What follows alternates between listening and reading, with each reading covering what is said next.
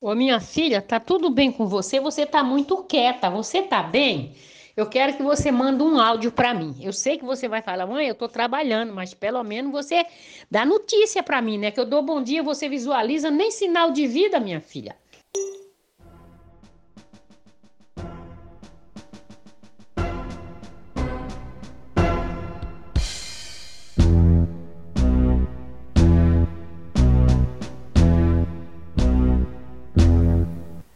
O áudio a seguir ainda não é uma resposta da filha para a mãe. É o que ela estava fazendo no momento em que deveria estar respondendo à mãe. Mas enquanto ela escreve o que estou falando, ela considera anexar esse ensaio na fala da conversa do WhatsApp, já que ele se enquadra na categoria áudio e alcança o seu objetivo de informar que não, não está tudo bem.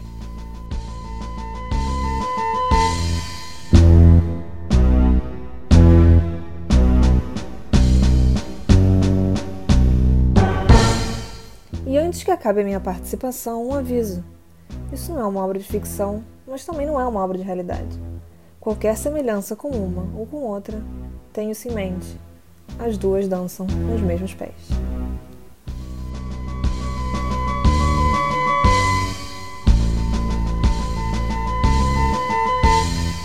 Bem, a primeira coisa que você tem que saber é que isso não é um podcast. Porque podcast carrega um pedantismo de frequência, constância de publicação. E isso, queridos, queridas e queridos, não vai ter. Isso aqui é um onecast, de um só mesmo. No máximo um two-cast. E daí a gente experimenta até onde a produção vai ou até onde meu inglês carrega. Nós estamos numa relação sem compromisso. Eu não tenho compromisso nem com as suas e nem com as minhas expectativas. A proposta desse podcast é não ter proposta. É um áudio aleatório de WhatsApp que uma amiga te manda às quatro da tarde. Outra coisa importante de você saber é que o gênero desse áudio não é comédia. Deus me livre de ter a obrigação de fazer alguém rir. Isso não significa que você está livre de dar uma risada ou outra quando estiver escutando, né? Você pode rir com algumas coisas ditas aqui, mas eu não prometo nada. É tipo a filmagem da Polícia Federal entrando na casa do Acef para pegar o Queiroz, e aí do nada tem um close no console da lareira, onde repousa uma mini gangue de Tony Montanas ao redor de um posto do R5. Você dá uma risada em virtude da cafonice. É uma risada desesperada pela gravidade do contexto? É. Mas esse é o alívio cômico garantido pela tragédia que é a vida. Aquela leve despressurização na panela de pressão quando você dá a cutucada no pino com o cabo do garfo, só para garantir para ela e para você que hoje ela não explode. Hoje, só por hoje, esse feijão não pinta as paredes da cozinha. Eu acabei de lembrar que eu tenho que me apresentar, né?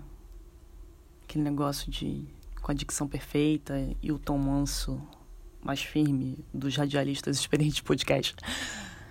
Peraí que eu vou fazer.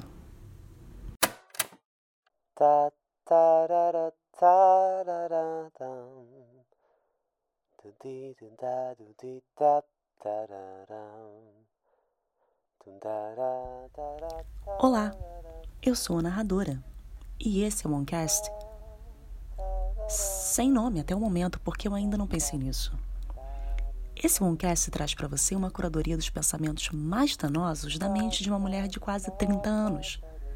E tem como patrocínio o silêncio da madrugada e a animação das minhas amigas que pensaram que eu podia fazer algo original, mas que na realidade são pessoas facilmente impressionáveis ou apenas ótimas amigas. O tema de hoje é o direito de ser medíocre.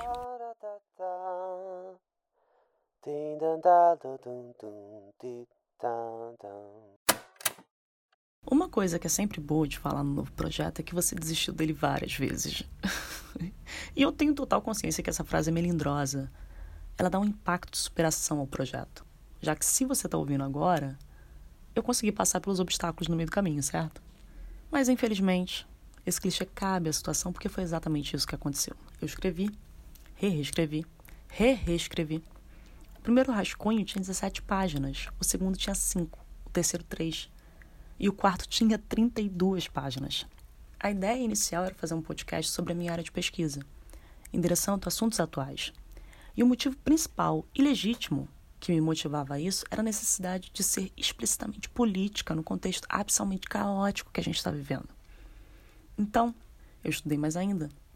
li meus trabalhos antigos, peguei exemplos, vi lives e mais lives e mais lives. E encarei pragmaticamente esse movimento como uma junção perfeita. Eu estudava para o que eu quero fazer da minha vida e ainda aproveitava aquilo para algo novo. Sabe aquele pão dormido que sobrou do café da manhã de domingo e você aproveita para fazer um pudim de pão para a semana? Pois bem, isso daqui era o meu pudim de pão. Só que quanto mais eu escrevia os rascunhos, eu percebia que eu trabalhava duplamente em algo que nessa quantidade de trabalho, nesse período histórico específico, começou a me esgotar física e mentalmente. E aí, eu desisti de vez. Desisti porque na minha cabeça não tinha como eu conciliar o lugar que eu imaginei para mim como pesquisadora com não falar pública e diretamente sobre outro assunto nesse momento. Isso tudo deveria ser feito num tempo determinado de 40 a 50 minutos, sem gaguejar, muito importante, com apresentação séria, informação, didática, dinâmicas pedagógicas e convidados ilustres e experts em suas respectivas áreas de pesquisa. Era uma responsabilidade ética fazer dessa forma. Eu respeito esse sentimento e não nego ele. Mas também era um medo absurdo de que se eu ousasse falar sobre outra coisa, eu iria cair num lugar de não ser levada a sério em um futuro próximo ou distante em relação às partes da minha vida que pesam para mim. E se não ficar bom? E se sair do tema igual a redação nota zero do Enem? E se eu não conseguir endereçar as perspectivas mais urgentes em cima de determinado tema? E se eu sair de idiota? E se eu gaguejar pra caralho? Pior, e se eu for cancelada? Falada, falada, falada. Eu não entendia por que eu não conseguia fazer as pazes com a ideia de que tá tudo bem ser despretensiosa ao fazer algo. Após essa brochada total, os dias se passaram. Mas uma coisa não passou. Às vezes, desistir de algo não funciona como apertar o botão do delete e pronto, problema aniquilado. Há algumas desistências que não se apagam completamente. Acho que você sabe o que eu estou falando. Elas voltam para você com outros ares, em formas de questões maquiadas, novas, reluzentes, de salto alto, questões belíssimas. E aí eu fiquei me perguntando: se isso era para ser um pudim de pão, por que eu estava tratando ele como uma padaria inteira? Melhor, se eu estudo como a cultura e as representações interferem, constroem, influenciam, e a própria cultura é palco de disputa de tudo isso na nossa relação com o mundo e com a ideia de quem a gente é, por que eu não dou um tempo para mim mesma e pego referências menos rígidas para me construir? Se é uma disputa, por que, que eu não posso entrar em jogo?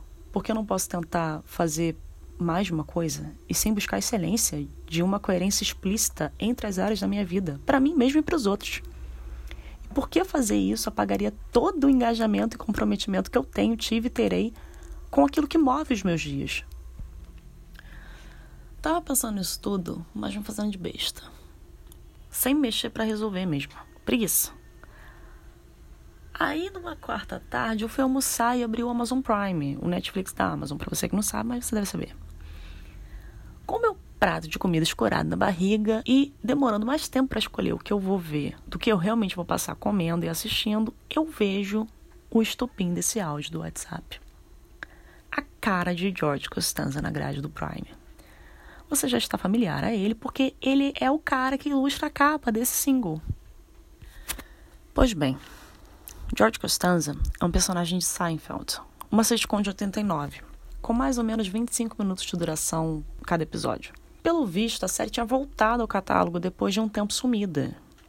É bom deixar registrado que eu vi Seinfeld há uns anos atrás. E apesar de lembrar que era uma série problematiquíssima, eu pensei, já tomei a porrada na primeira vez que vi, a comida está esfriando e a duração é perfeita para o almoço. Vai que eu acho um episódio que não é tão ruim assim. Vi que o episódio marcado não era o primeiro da primeira temporada, e sim o sexto da sexta temporada. Sugestivo, com certeza. Mas isso não me surpreendeu porque a usabilidade do Prime é uma bosta. Então, eu deixei os algoritmos disfuncionais decidirem o meu destino, assim como os usuários de aplicativos de relacionamento, e mandei ver. Muito bem, querido ouvinte. Congele a imagem e dê o prato de comida descansando na barriga com o dedo no play para eu contextualizar a história da série para você que não conhece e rememorar quem conhece. Pois ela é importantíssima para onde eu quero chegar aqui. Eu prometo que a gente volta.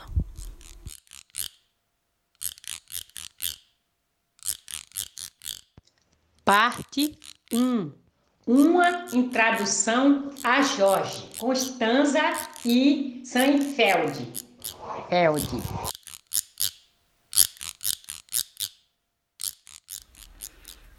Seinfeld foi uma sitcom sempre ficcional estadunidense criada por Jerry Seinfeld e Larry David, e o roteiro é relativamente simples. A série é sobre nada. Quer dizer, essa foi a descrição oficial dos produtores da série na época em que ela passava e é utilizada até hoje. Mas a real sinopse é a série é sobre picuinhas cotidianas de pessoas cínicas, individualistas e sem traquejo social em uma grande metrópole. A história se passa em Nova York e o principal é o Jerry Seinfeld. Sim, o escritor da série faz uma versão ficcional dele mesmo na própria série que ele escreve. Ele é um comediante de stand-up comedy, profundamente sarcástico e cínico. E tem três amigos: Elaine, Kramer e George, que é uma versão ficcional encenada pelo ator Jason Alexander, do outro escritor da série, o Larry David. Todos são brancos e de classe média. O foco central é o Jerry, então os outros três personagens se justificam ali pela conexão que tem com ele. Por exemplo, a Elaine é uma ex-namorada de Jerry, que continua sendo sua amiga durante toda a série, e a maior parte da sua linha narrativa coloca ela como uma mulher solteira, independente, esperta e com uma vida sexual ativa. É engraçado que ela é retratada em alguns momentos em relação à maioria masculina da série como irritante, porque ela se importa com algumas questões políticas, como o feminismo, a causa ambiental, sendo também vegetariana e contra os maus tratos contra os animais. Mas frequentemente o roteiro também coloca ela levantando essas bandeiras apenas quando é conveniente aos seus próprios interesses.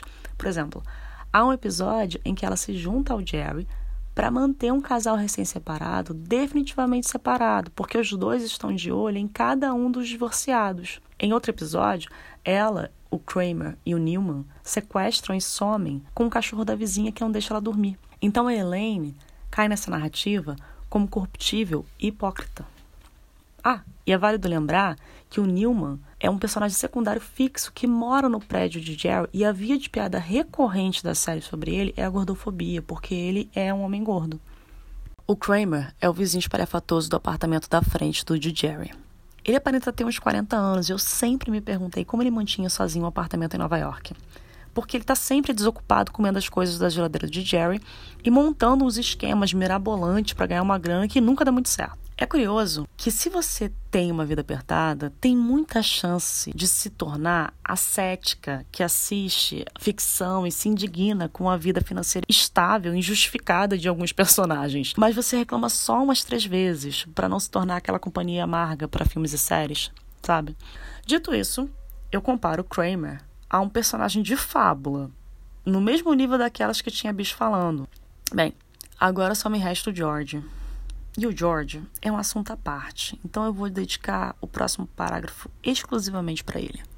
George Costanza é um homem atarracado, careca de óculos, que já passou dos seus 30 anos. Dentre tantas coisas absurdas que ele faz, eu vou citar algumas para vocês terem um vislumbre desse personagem. E caso você não queira saber nenhum spoiler porque pretende ver Seinfeld em algum momento da sua vida, pule alguns segundos, mas eu não indico, porque vai perder a questão que fundamenta isso tudo. Logo no início da série, o George tenta drogar o antigo chefe dele por vingança, porque o cara não readmitiu ele na agência imobiliária que o próprio George, dois dias antes, havia pedido demissão por impulso. Após verificar que ele não tinha qualificação para fazer mais nada da vida, na real, ele não tinha qualificação para a própria função da agência imobiliária. E não tendo nenhum plano e nenhuma ambição latente, o George segue o conselho do seu amigo Jerry e volta na empresa na segunda-feira como se nada tivesse acontecido, porque, segundo seu amigo, ele é emotivo demais e por isso as pessoas não levam a sério. Chega um momento na série que ele até consegue o emprego dos sonhos num time de beisebol de Nova York, os Yankees.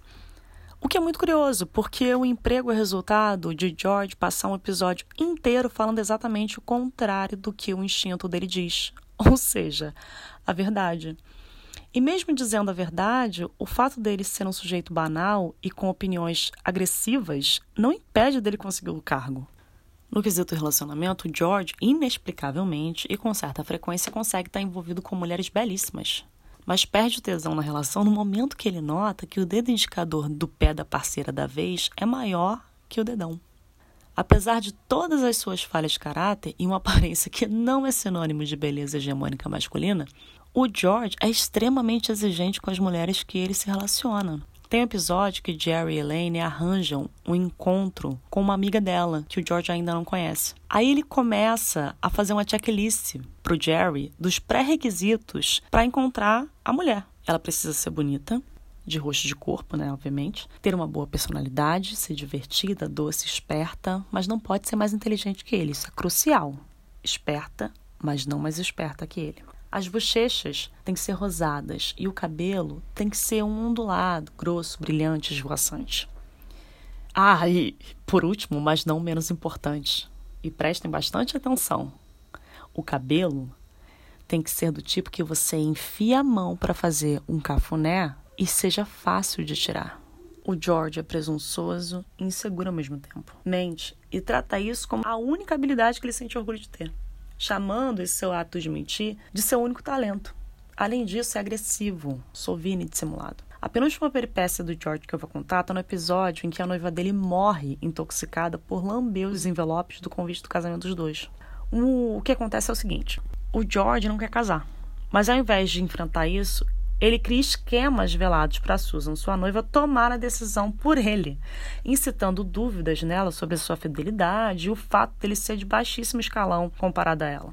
Irritado por não conseguir o que quer, que é se ausentar da responsabilidade de suas próprias ações, o George, mesquinho como ele é, escolhe a opção mais barata disponível para os convites de casamento. Aí vem os envelopes que estão guardados há muito tempo e é alertado pela vendedora que a cola desses envelopes é meio estranha e precisa de muita umidade para funcionar. Então a Susan, fazendo o trabalho inteiro sozinha, de preparar os convites, obviamente, lambe uma porrada de envelope e morre por isso. Quando George recebe a notícia do médico no hospital, quase não consegue conter a alegria por finalmente estar livre. A história sempre acha uma forma de afastar esse personagem do valor explicitamente grotesco que ele representa. Apesar da sua falta de caráter e da sua aparência que a série faz questão de pontuar como um espelho para as ações condenáveis de George, narrativamente ele ocupa um lugar que é repreensível, mas não é explicitamente detestável. Não foi ele quem matou a Susan com as próprias mãos. Foi uma vicissitude, uma desventura, o destino que pescou uma ação de desprezo dele pelo seu futuro casamento. E nisso, a série te convida a passar quase que alheio por isso também. A dar umas risadinhas com a felicidade contida de George. A transgredir as normas morais junto com ele, desviando você e ele da condenação direta. Você deve estar pensando duas coisas aí. A primeira é: isso é uma série da década de 90. Quem se importa com isso agora? Tanta série melhor do que essa para você falar e você vai caçar a série no baú das canceladas? E a segunda, provavelmente, é: esse cara é nitidamente uma piada. Quem tá vendo essa série, obviamente, só pode estar tá rindo dele. A primeira pergunta vai ser respondida no resto desse monólogo. E no final, cabe a você decidir se os personagens do que parece ser uma série muito distante da realidade de 2020 estão realmente tão distantes assim, que eu também vou ficar fazendo o trabalho todo aqui. Mas sobre a Piazza ser apenas o George, pode ser isso, mas também pode ser outra coisa. E eu vou começar por ela.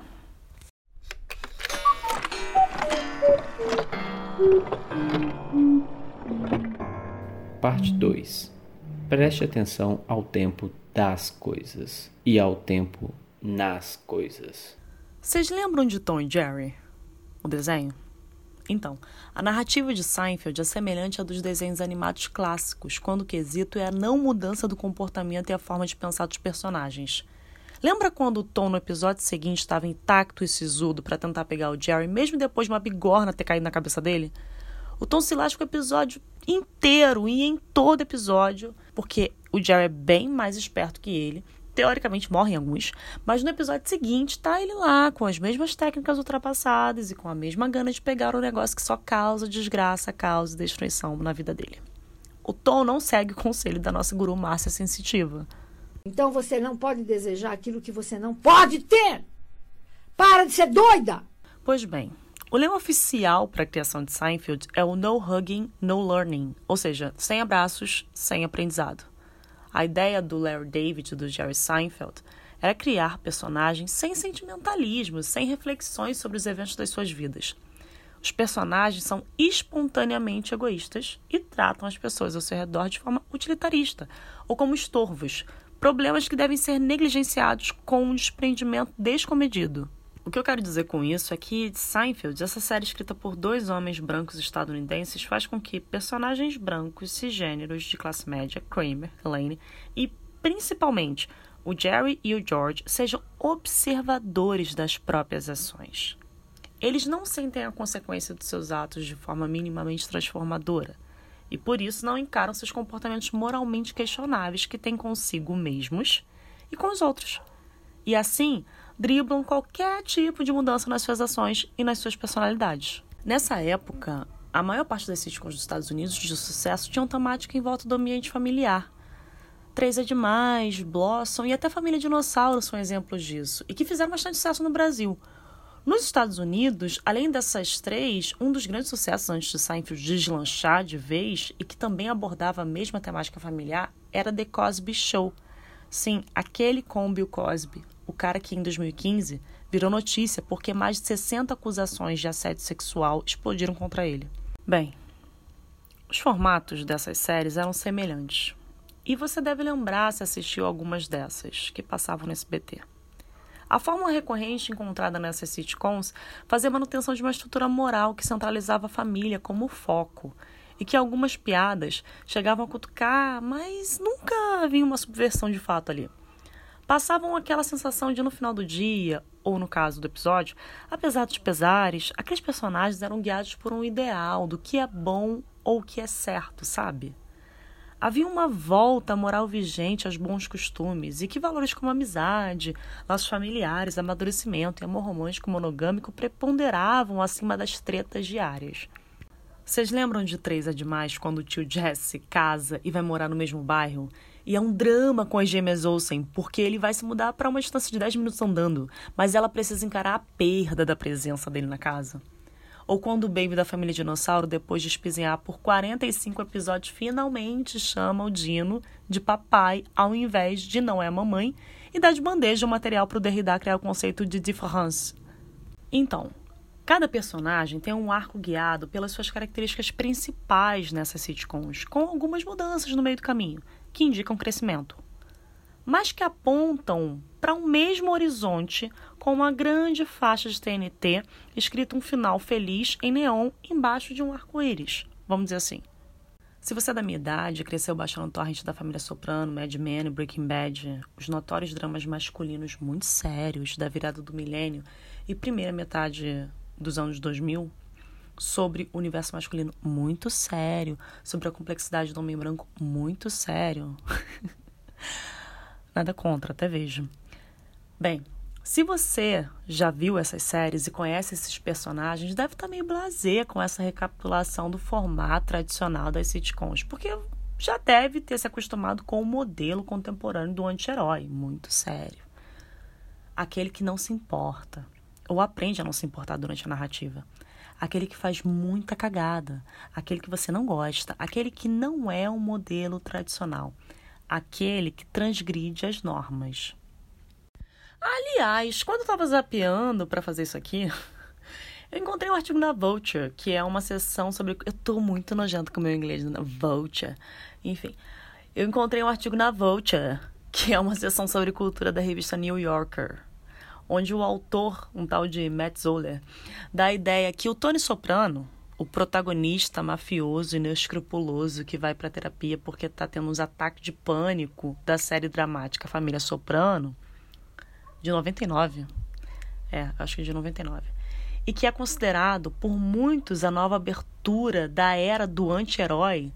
Esse cara, ele só pôde existir e teve aderência do público porque Seinfeld amaciou o caminho para ele. Então, se a gente ir por essa via, sem a demanda e alimentação que Seinfeld conseguiu suprir, Não que eu possa dizer que essa rota não tá, tivesse sendo traçada já, mas vamos dizer que ela ficou bem mais suave depois da série para Tony Soprano, Walter White, Don Draper e o próprio Satanás, se você considerar a série Lucifer. Então, no meio desse contexto familiar tutti frutti, em que as sitcoms antes de Seinfeld emanavam, esse tipo de comprometimento com o egoísmo e personagens solteiros que têm relações superficiais e abusivas com seus familiares era algo inovador na indústria televisiva dos Estados Unidos na época em que Seinfeld foi lançado, em 89. Acho que eu já falei isso. Os personagens, distanciados emocionalmente das suas travessuras antiéticas e que assim continuarão independente do que aconteça com eles ou que fizerem, era uma quebra numa estrutura meio pimpona dos programas de TV, que apesar de retratarem pessoas com seus problemas e seus abismos, tinham um arremate final positivista. O fato de Seinfeld ser consideravelmente diferente das propostas anteriores se reverte diretamente na sua serialização – que subverte o formato tradicional de contar histórias. Exatamente por ter personagens que não se importam com a mudança. Eu vou tentar fazer um breve resumão aqui para você entender do que eu estou falando. Existe uma estrutura clássica quando você vai escrever ou contar uma história, e essa é a dos três atos. Isso é muito velho, porque contar história é um hábito muito velho. E esse modelozão foi assinado pelo Aristóteles, no livro dele chamado A Poética. Plim! Nota de rodapé. É sempre bom salientar que um dos motivos que Aristóteles é lido até hoje, de forma ampla, em vários cursos sobre narrativa, cinema, filosofia, direito, etc., tem grande influência no fato de que ali pela Idade Média ele foi usado por pensadores cristãos em sua defesa. Por exemplo, os escritos de Aristóteles davam base para a sustentação da existência de um Deus único. Um dos grandes fãs de Aristóteles é São Tomás de Aquino. Ou seja, recuperaram os textos de Aristóteles para implementar as ideologias que iriam auxiliar naquele movimento, vamos dizer assim, de cruzadas do pensamento na Europa. E que depois foi expandido com a colonização e catequização do resto do mundo. E antes que me peguem para ajudas no dia da malhação, saliento verbalmente que não estou cagando em cima do Ares, gente. Não estou jogando fora tudo o que ele disse com esse comentário. Pelo menos não por hora. Vai que esse dia chega, né? Enfim. Só estou dizendo que Aristóteles passou na catraca da barca logo antes da trava, porque as coisas que ele falava estavam mais de acordo com o que os donos do transporte hidroviário da época estavam pensando. E por que eu faço questão de pontuar isso? Porque a estrutura que eu vou apresentar para vocês, e que já é óbvia, poderia ser outra, com outra base, que não grega. Talvez o óbvio seria uma não estrutura óbvia. Poderiam ser outras estruturas, múltiplas, plurais, enfim. O resumo dessa nota é que o conhecimento que está na superfície e se mantém ali, a própria ideia de contar histórias e até de tempo linear, está sempre atrelado a um jogo de interesses de suas respectivas épocas. Plim! Fim da nota de rodapé. Mas vamos voltar à forma mais óbvia e ocidental de contar histórias. Provavelmente você já sabe qual é cada um dos atos que Aristóteles propõe. É simples. A introdução, que é a apresentação da narrativa, dos personagens, do cenário, etc. Depois vem um ponto de virada para a gente chegar ao desenvolvimento. E outra reviravolta até a conclusão. Ou seja, início, meio e fim. Você sabe isso de qual porque, além de ver filmes, séries e ler livros, narra as desventuras do seu dia a dia para as pessoas que estão ao seu redor. Pensa quando você conta algo que aconteceu contigo e aí você finaliza e a pessoa que está ouvindo diz: Tá, mas, Mas e aí? A história, acabou? acabou? Isso significa que você fez um péssimo trabalho em contar a sua história, levando em consideração os elementos dos três atos. Ou a sua vida não é tão interessante assim como a da maioria das pessoas. Mas vamos dizer que você fez um mau trabalho. Essa reação negativa à sua história aconteceu porque, além da estrutura de três partes, cada uma dessas partes precisam ter sequências de ações que resultam em um ponto clímax.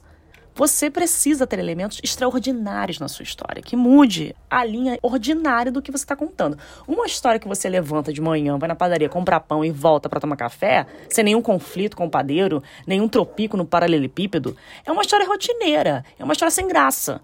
Nada de diferente acontece. Não tem reviravolta.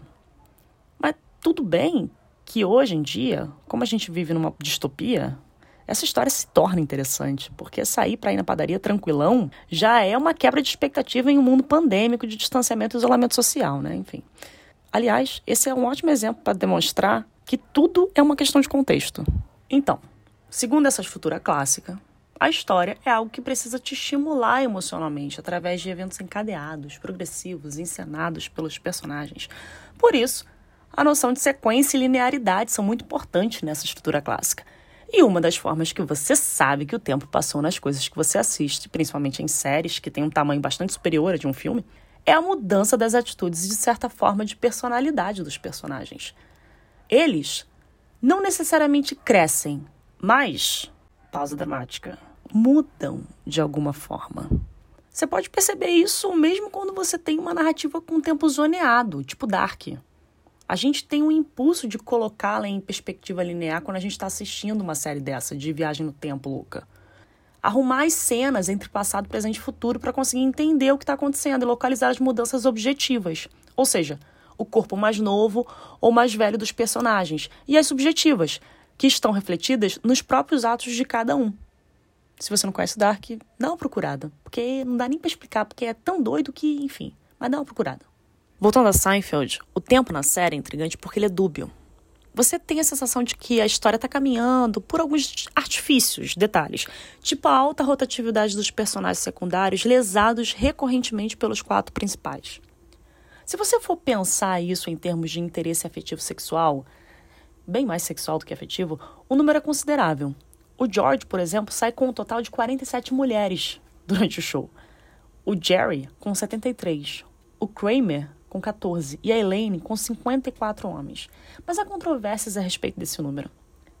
A propósito, eu acho que é uma das séries que mostra o maior desfile de pretendentes mulheres que eu já vi.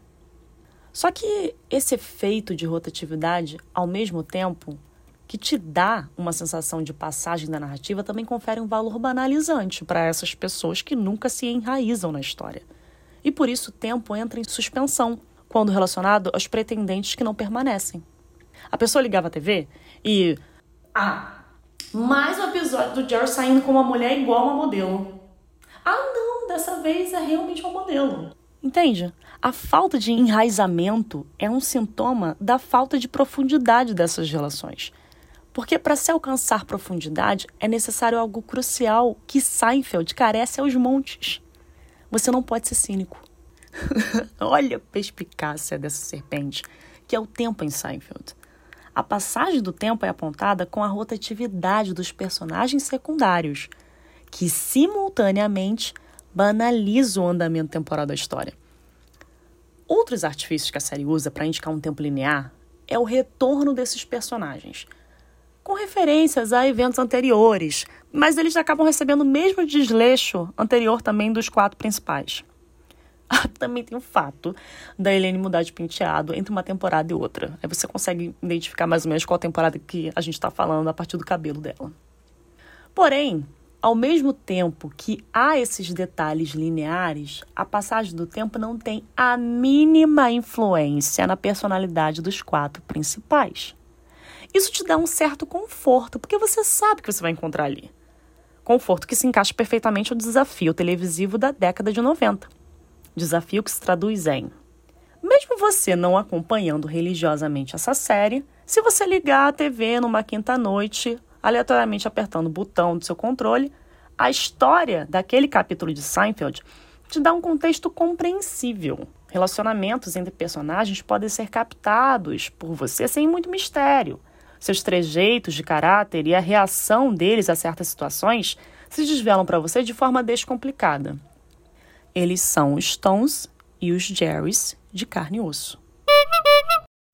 Parte 3. Eu vou te contar uma piada sem graça. Outra coisa que eu vou fazer um rápido comentário, mas que tem que ser levado em consideração para montar esse cenário de ruptura de padrões certinhos e de convite aos espectadores a essa irresistível contravenção das normas durante as temporadas de Seinfeld, são as questões técnicas. Na verdade, a sonoplastia. Uma das características sonoras mais conhecidas das sitcoms da década de 90 é a gravação em estúdio ao vivo, com uma plateia presente, que dá o momento das risadas e, consequentemente, das piadas. Em algumas situações, as risadas eram manipuladas, inseridas na pós-produção do episódio.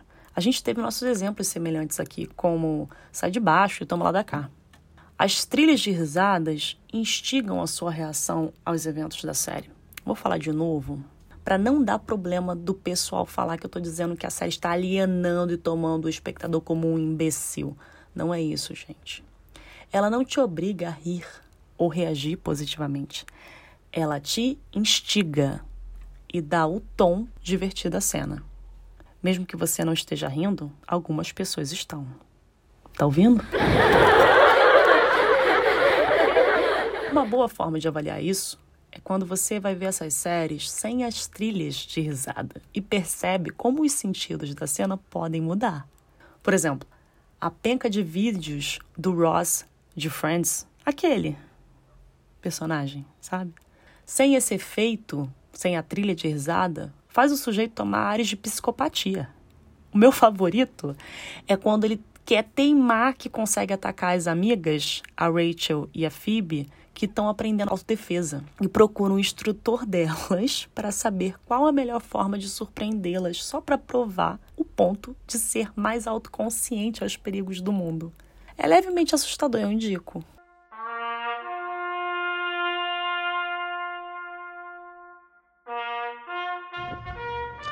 Parte 4 Final Baixo Astral pensem, uma série que é focada no dia a dia de personagens brancos de classe média que são péssimos exemplos para a sociedade, sem nenhum tipo de amadurecimento pessoal, e esse comportamento se arrasta por nove temporadas.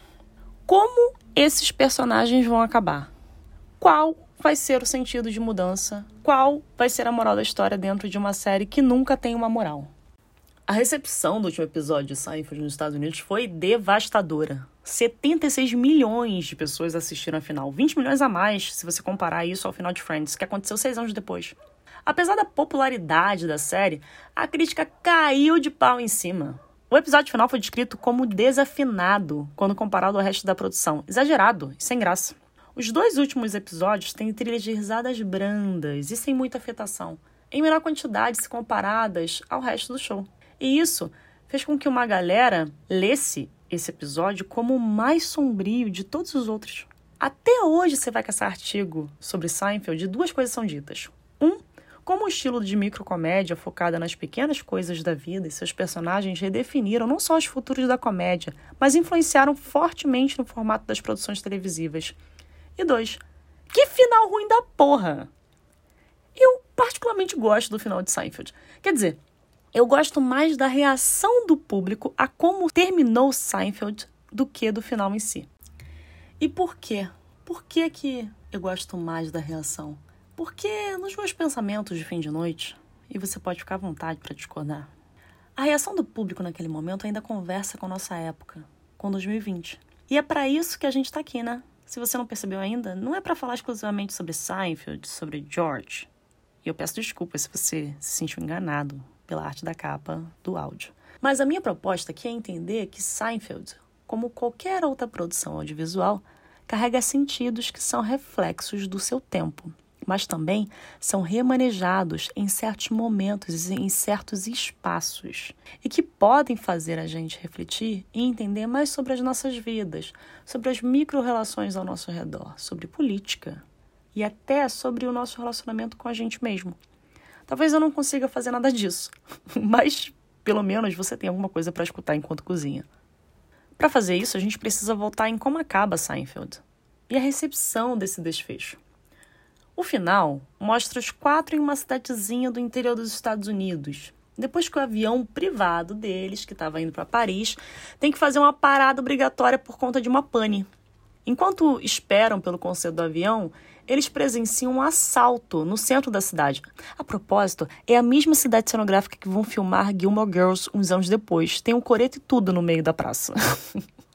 então, além de ser testemunhas do crime, eles debocham do cara que está tendo o carro levado e fazem jossa do peso dele, num outro exemplo explícito de gordofobia. E aí, no meio disso tudo, aparece um policial para acudir o cara, que acabou de ser roubado percebe os quatro próximos e passivos a toda a situação, né? O que eles não estavam contando é que baixou na cidade no ano anterior uma lei que diz que se você ver algum cidadão em perigo e não prestar socorro, você é lido como cúmplice do crime pela justiça. Eles são os primeiros da história do país a serem enquadrados por tal lei, o que só aumenta o quão errado os quatro são para quem os assiste e para o resto do mundo ficcional ao redor deles, né? A promotoria pública monta o caso contra eles baseada na acusação que o descaso com a vítima do assalto não era um evento isolado. Na real, a frieza debochada, que é a marca do grupo, é o trabalho de uma vida inteira, quer dizer, de quatro vidas inteiras. A forma de comprovação disso é trazer as outras vítimas do pouco caso deles e fazer com que elas deem o testemunho das situações absurdas de muitos outros episódios. No final do episódio final, eles são condenados e a penúltima cena mostra os quatro atrás das grades, com as caras mais displicentes possíveis, iniciando um diálogo trivial sobre o botão da camisa de George. O mesmo diálogo que abriu a série nove anos antes. A mensagem é óbvia. Não importa o que aconteça com essas pessoas, elas vão continuar incontestavelmente descoladas de qualquer emoção ética que nasce do e nutre o coletivo. A principal justificativa que os críticos com o passar dos anos encontraram para o final da série ter sido tão rechaçada pelo público está na estrutura dos três atos que eu comentei antes com vocês, ou melhor, da falta dela. Segundo essa perspectiva, o público queria que houvesse algum tipo de absolvição da atitude desses personagens, que eles tomassem jeito de alguma forma. Quem sabe até rolasse uma reconciliação amorosa entre Jerry e Elaine, uma conclusão que indicasse o desenvolvimento dessas pessoas essa leitura traz dois pontos. Ao colocar eles na cadeia, o final seria uma tentativa de expiação desses sujeitos irrecuperáveis. Mas, ao mesmo tempo, não supre as expectativas do público do já conhecido final feliz das sitcoms anteriores. Só que tem uma terceira coisa aí, a que sai das expectativas das duas primeiras. Pelo fato da série ter nove temporadas anteriores e o texto final ser a referência direta ao primeiro texto de Seinfeld, o fim indica que a condição daqueles personagens e o lema da série continuam o mesmo. E esse fato consolida o local irrevogável de Seinfeld de tratar a moral da época como um empecilho, uma porrinhação. É tipo. Olha, Olha como, como, a gente, gente é contraventor e polêmico. Você deveria ter ojeriza de nós, mas ao mesmo assim, assim você se diverte. Porque, em certo sentido, há uma identificação entre a sua vida particular e essa ficção que passa no horário nobre da televisão. Nós fazemos as coisas que você não pode fazer sem sofrer as consequências da vida real. E, além de tudo, temos reconhecimento por isso. Por isso eu fiquei pensando se o desgosto relacionado ao final de Seinfeld tem menos a ver com o final feliz tradicional e mais a ver com o final feliz nos termos da própria série e o contrato que ela tem com quem assiste. Num artigo de 2015 que eu encontrei sobre Seinfeld chamado A Moralidade da Imoralidade e a Imortalidade de Seinfeld. Fecha aspas. o autor, um tal de Robert Taylor, fala o seguinte numa passagem. Eles permitiram a nós a liberdade de rir, sem qualquer culpa de problemas bem reais. Questões e situações que, falando bem francamente, é difícil de achar graça. De repente, tudo estava dentro dos limites e tudo podia ser engraçado, incluindo assassinatos, ditadores, aborto, casamento gay, religião, pessoas em situação de rua, masturbação, pessoas com deficiência e vícios. Fecha aspas. É engraçado perceber, não é engraçado, tá, gente? Mas enfim, uma expressão. É engraçado perceber como esse autor coloca todos esses assuntos no mesmo saco e os encara como tabus passíveis de subversão. Em 2015, tá? Esse artigo é de cinco anos atrás. Nomeando esses tabus como parte do conservadorismo televisivo da época, que Seinfeld ajudou a desbancar. O meu pitaco é que parte do público se importa deles irem para cadeia, porque Seinfeld é a catarse de uma época. A catarse da celebração da quebra desses tabus, que não são tabus, né? A gente já sabe disso. Ou pelo menos quem está aí ouvindo deveria saber. Eles não são tabus, eles são temas de discriminação direta de grupos minoritários de direitos. Porque, assim, se você reconhecer a discriminação estrutural que esses grupos sofrem, talvez você também tenha que encarar a consequência disso, quando você não faz parte desses grupos. Ou seja, o fato de você ter alguma responsabilidade e se beneficiar dessa discriminação, direta ou indiretamente. E por isso, quando você chega nesse momento de consciência, você não pode mais não saber que isso não é conservadorismo e nem tabu, certo? A sua ignorância não é mais permitida e as suas ações deixam de ser transparentes e finalmente ganham peso. A minha proposta aqui é que a versão da audiência e dos críticos da época, que também tem que ser considerados a partir da sua demografia, ou seja, a maioria eram homens brancos de classe média, essa versão né, do público a como tudo terminou é referente ao fato de que os três homens e uma mulher branca de classe média, todos heterossexuais e cis, que faziam o que queriam, não se safam de quatro vidas inteiras de desdém e utilitarismo com outras pessoas. Especialmente com pessoas com menos poder na estrutura social. Pensando aqui, a desanimada do público indica a decepção com a falsa promessa sinalizada durante nove temporadas de uma imunidade que essas pessoas encarnavam diante da consciência demandada pelo convívio com as outras pessoas. A audiência tomava Jerry, George e Kramer, os críticos, né, como suas partes catárticas, pessoas que mostravam como a vida normal poderia ser engraçadinha se você isolar a bússola não só moral, mas também a ética na casa do caralho. A série é referenciada como uma quebra de paradigmas porque sua narrativa rasura não só os pequenos elementos das convenções sociais, mas, na minha perspectiva, porque ela também rasura a dignidade humana e os transforma, os pequenos elementos e a dignidade humana, em questões zombeteiras, através da análise minuciosa das convenções sociais e da ação de pessoas com uma inaptidão aterradora para a sensibilidade que relações respeitáveis, conscientes e mais equânimes demandam. Se a gente olhar mais de perto, a narrativa nunca coloca eles em situações realmente extremas, de responsabilização pelas suas ações consequentes. Na final, por exemplo, a sentença original do crime que eles cometem é de 85 mil dólares mais 5 anos de cadeia. Só que depois do julgamento, a pena reduz para apenas um ano, ao que Jerry faz um comentário tranquilizante. É só um ano. Seinfeld fez muito sucesso por conta do seu cinismo e sarcasmo irrepreensíveis. Mas quando olho de hoje, me pergunto: eles não se importam porque eles simplesmente não se importam? Ou porque a vida como eles a conhecem nunca é colocada em questão de verdade? E isso dá aval para eles não se importarem e não se responsabilizarem pelas suas ações não só sarcásticas, mas discriminatórias também.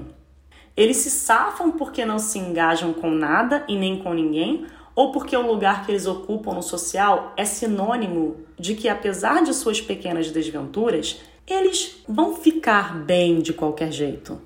O que eu estou tentando dizer é que o privilégio te dá algo bem oportuno, um terreno fértil para cultivar a capacidade de não se importar. É sempre bom lembrar que privilégio não é exatamente sobre as coisas que você tem em comparação a quem não tem, como bem lembra Janaya Khan, ativista social do Black Lives Matter de Toronto. É sobre todos os tipos de violência que você não precisa passar. E pelo fato de você não ser afetado por elas, você pode ser um pouco obtuso em identificá-las. Você, na real, pode não saber. Como você alcança algo que nunca precisou pensar sobre enquanto está confortável tomando uma limonada? Bem longe do radar desse mesmo assunto. Como você sente algo que não te cutuca o tempo todo? Vamos lá. Talvez os protagonistas de Seinfeld não se importam porque o privilégio social, econômico, racial, heterossexual e cisnormativo deles serem quem são traz uma tranquilidade. Mesmo que eles sejam ordinários e rasteiros, mesmo que eles se prejudiquem com suas peripécias egoístas, nós não sentimos pena, porque para além do sentimento dúbio de simpatizar e não simpatizar que os personagens evocam no público como espectador e cúmplice, o público sabe que tudo vai ficar bem. Não porque tudo vai ficar bem. Um ano na cadeia não é exatamente uma maravilha, né? Mas porque essas pessoas ocupam um lugar na sociedade do qual elas não são tão afetadas assim. Logo, podem não se importar, porque também não foram cinco anos para cada um e mais uma baba de fiança, entende?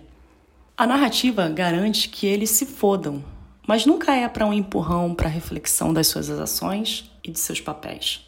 Se você passa uma vida inteira sem passar por situações que realmente colocam em xeque o seu lugar no mundo, o seu lugar como pessoa que merece estar viva, ser ouvida, ser reconhecida, ser lembrada, ser amada, ser dignificada, sem paternalismos ou condescendências, você chega num estado bem sedutor, não? O estado de não ser afetado profundamente com os problemas do mundo. Então, se não há engajamento emocional entre você e o mundo, e automaticamente com as pessoas que estão no mundo, então tudo está bem.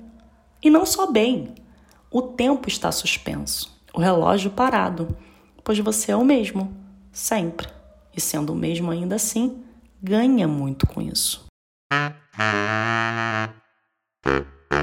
Parte 5. Mas quem pode ser medíocre? Volta para eu com a barriga escorando o prato de comida dando play no episódio.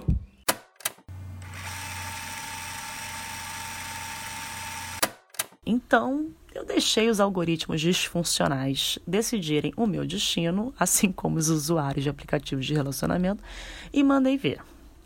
O episódio da vez começa com o George dizendo que vai encontrar uma tal de Lindsay, uma mulher que ele conheceu num grupo de leitura que ele passou um papelão no episódio anterior, porque, obviamente, ele não leu o livro da vez, que no caso era Bonequinho de Luxo, do Capote. Mas por preguiça, né? Pelo fato que o George não se aplica em nada do que ele faz. Então a resolução que ele encontrou para esse problema foi assistir o filme. Lembrando que a série é ambientada na década de 90, então esquece Netflix, torrent ou a própria internet como ela existe hoje em dia. Ele teve que alugar o filme em uma locadora e descobriu que o bonequinho de luxo já tinha sido alugado para alguém. Por ser o personagem que é, ele consegue o endereço de forma ilegal da pessoa que está com o filme e bate na casa da única família negra que aparece em 172 episódios de Seinfeld. E eu gostaria de frisar que o George não conhece essas pessoas. Ele força uma barra até que consegue convencer o pai da família a ver o filme junto com ele. Um completo estranho. Senta no sofá da sala de Joe Temple com sua filha adolescente Remy Temple e começa a exigir aperitivos, bebidas e seu lugar marcado no sofá durante o filme, disputando o lugar com a menina que aparenta ter 13 anos de idade. Quando George finalmente se reúne ao grupo de leitura mais tarde, ele dá uma opinião que bate exatamente em um ponto que diverge entre o livro e o filme, e fica nítido que ele não leu o livro e só viu o filme. O episódio em questão acaba com ele sendo desmascarado diante de todo o grupo, inclusive da tal da Lindsay, e passando uma vergonha. Isso tudo acontece no episódio anterior ao que eu já estava vendo. A primeira cena do episódio daquela quarta tarde traz o seguinte diálogo entre George e Jerry. Jerry vira para George e diz: Eu não sei como Lindsay ainda sai com você depois que ele lança do bonequinho de luxo. Ela deve achar minha estupidez charmosa. Jerry complementa: Como todos nós.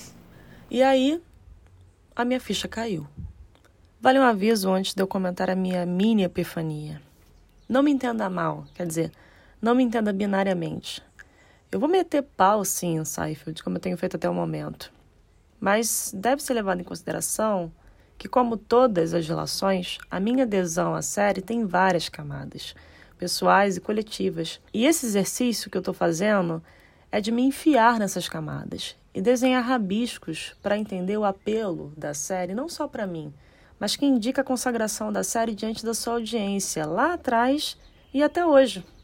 O fato de eu conseguir assistir esse programa não me faz ser alheia à propagação, normatização, perpetuação e consagração de representações racistas, LGBTfóbicas, xenofóbicas, capacitistas, etaristas e machistas envelopadas em maior ou menor grau em alegorias engraçadinhas no decorrer da história e que hoje em dia são impensáveis para uma produção contemporânea. São momentos que, quando assisto atualmente, me causam mal-estar, como eu pude verificar enquanto estava prostrada na frente da TV naquela fatídica tarde de quarta-feira. E levando tudo isso em consideração, a pergunta que me cercava era: por que eu ainda assistia Seinfeld? Porque essa série muito problemática, mesmo me trazendo sentimentos nauseantes, ainda tinha uma memória afetiva para mim. Pior, era um, um certo lugar de conforto. A primeira resposta para isso, mas não a principal, é que eu entendi que a minha vontade de ver Seinfeld estava embasada na falta de presenciar as coisas cotidianas que eu não tinha mais acesso, de um mundo que não estava mais ali, já que a série ficou famosa por tratar das frivolidades que nascem das situações comuns da vida em sociedade.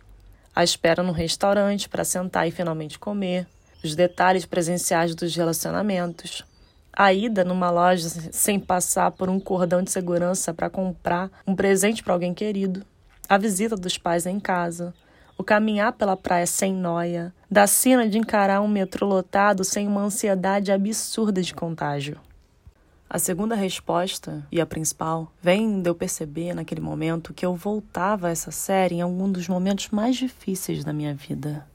Estranho, né? Pois bem, eu voltava essa série nos términos de longos relacionamentos, nos fracassos das minhas metas profissionais planejadinhas, o desenlace de relações importantes para mim, mas não se engane, eu fazia isso sem nenhum intuito de tirar dali algum tipo de mensagem inspiradora para eu me refazer. Definitivamente não era algo para me mover ou para me impulsionar para longe da dor de uma forma construtiva. Era uma distração para me lançar fora do campo da emoção mesmo, pro nada. Uma distração que me vendia algo que eu não podia ser. Na real, era uma distração daquilo que eu não conseguia sentir, mas procurava consistentemente a indiferença total em um momento e um espaço da minha vida que me exigia emoções e sentimentos viscerais que eu não queria lidar, como a perda, a tristeza ou a saudade.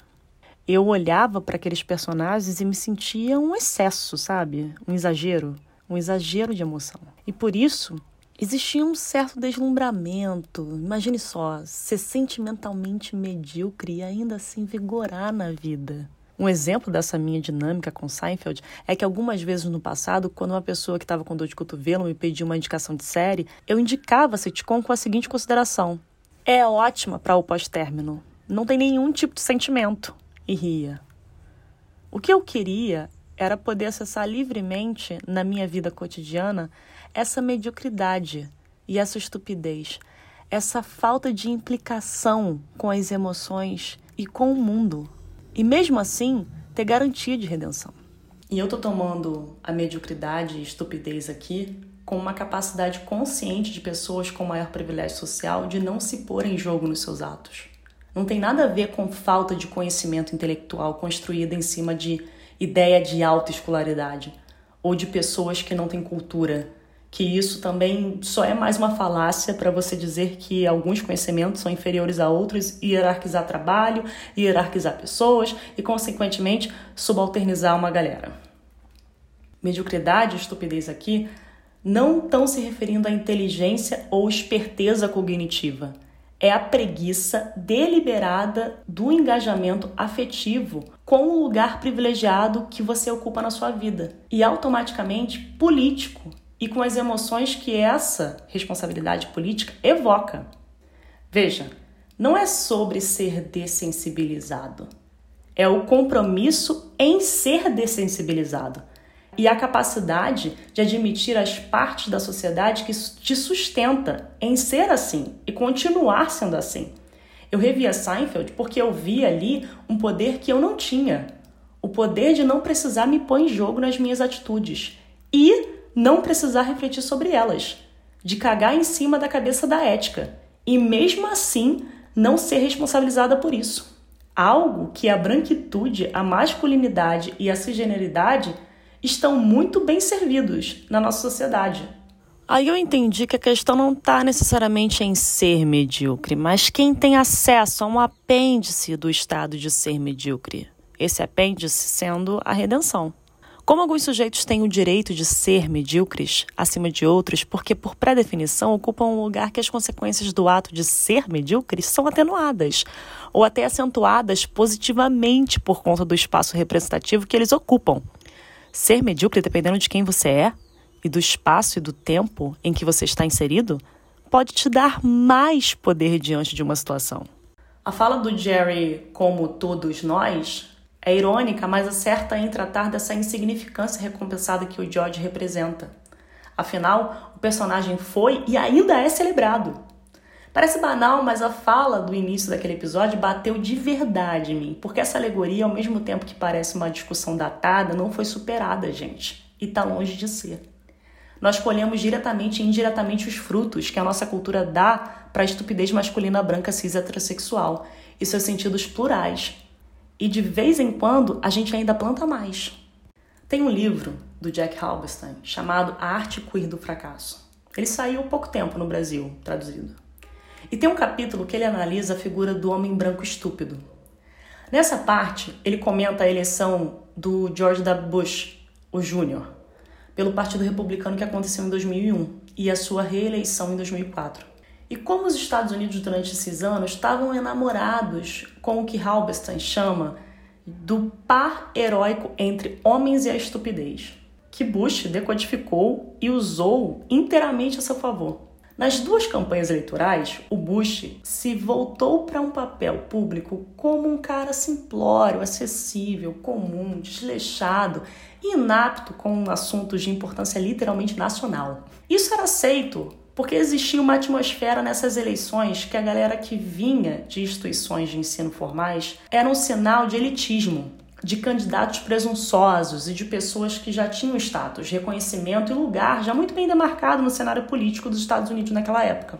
Só que o mais cômico disso tudo, como alguns críticos da época apontaram, é que não existia alguém mais bem posicionado em Washington na conjuntura das eleições em questão que o próprio Bush, que vem de uma família de políticos. O pai dele já havia sido presidente dos Estados Unidos e o irmão era governador da Flórida na mesma época. Mesmo assim, durante as suas duas campanhas eleitorais, o Robinson comenta que o Bush fez uma versão populista da estupidez masculina a sua marca registrada e se vendeu como aquele cara comum, boa praça, que faz um churrascão em casa, um cara que teve o privilégio de ir para uma das maiores e mais caras universidades dos Estados Unidos, mas era real e autêntico o suficiente para tirar só a média para passar. Um boletim cheio de nota 7 aquele que tem uma ótima condição de vida, mas é pé no chão, milionário mais humilde, um milionário humanizado, vamos dizer assim. Ou seja, o Bush, ao mesmo tempo que era uma figura boba e inarticulada, era também uma opção segura, porque ele não estava tentando confundir o povo com fatos, dados e ideias, como comenta Halberstam. O oponente dele na eleição era o John Kerry, um cara que falava francês com boa retórica e um ótimo histórico escolar, e por isso altamente suspeito em todos os aspectos. Veja, esse é um ótimo caso para exemplificar o que eu estou tentando dizer aqui. A mediocridade e a estupidez aqui não é sobre Bush ser o homem branco comum, mediano e acessível. É sobre ele usar isso estrategicamente para fazer uma performance de uma figura que ganha poder em ser mediano dele não buscar encarar deliberadamente os atributos e aptidões imprescindíveis para ocupar o cargo da presidência dos Estados Unidos.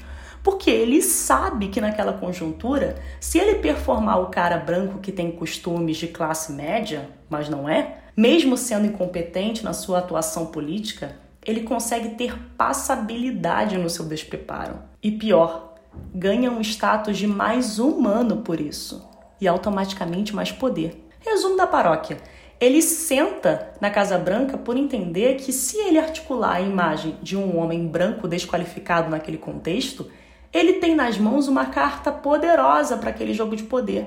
E ainda sustenta essa carta na sua segunda eleição, continuando com a sua falta de engajamento qualificado e afetivo com um trabalho responsável pela vida de milhões de pessoas.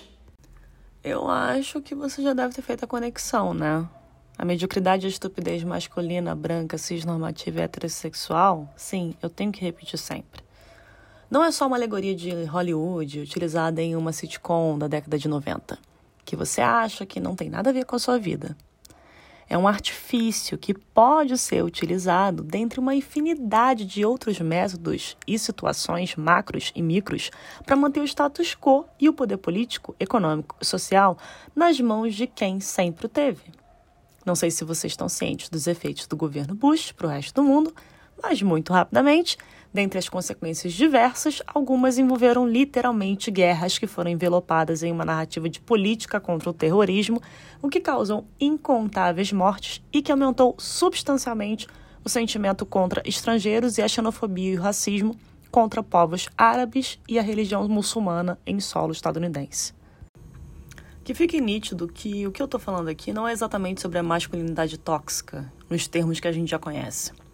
É sobre masculinidades que são tomadas pela mídia e pelo público como masculinidades alternativas e insuspeitas em certos períodos históricos, mas que podem salientar os mesmos lugares de poder e dominação sobre aqueles que não têm tanta redenção assim diante da cartilha de como ser medíocre e ainda ganhar com isso. É sobre a figura da isenção do homem branco hétero nos seus compromissos que é aceita, alimentada e vista como inofensiva.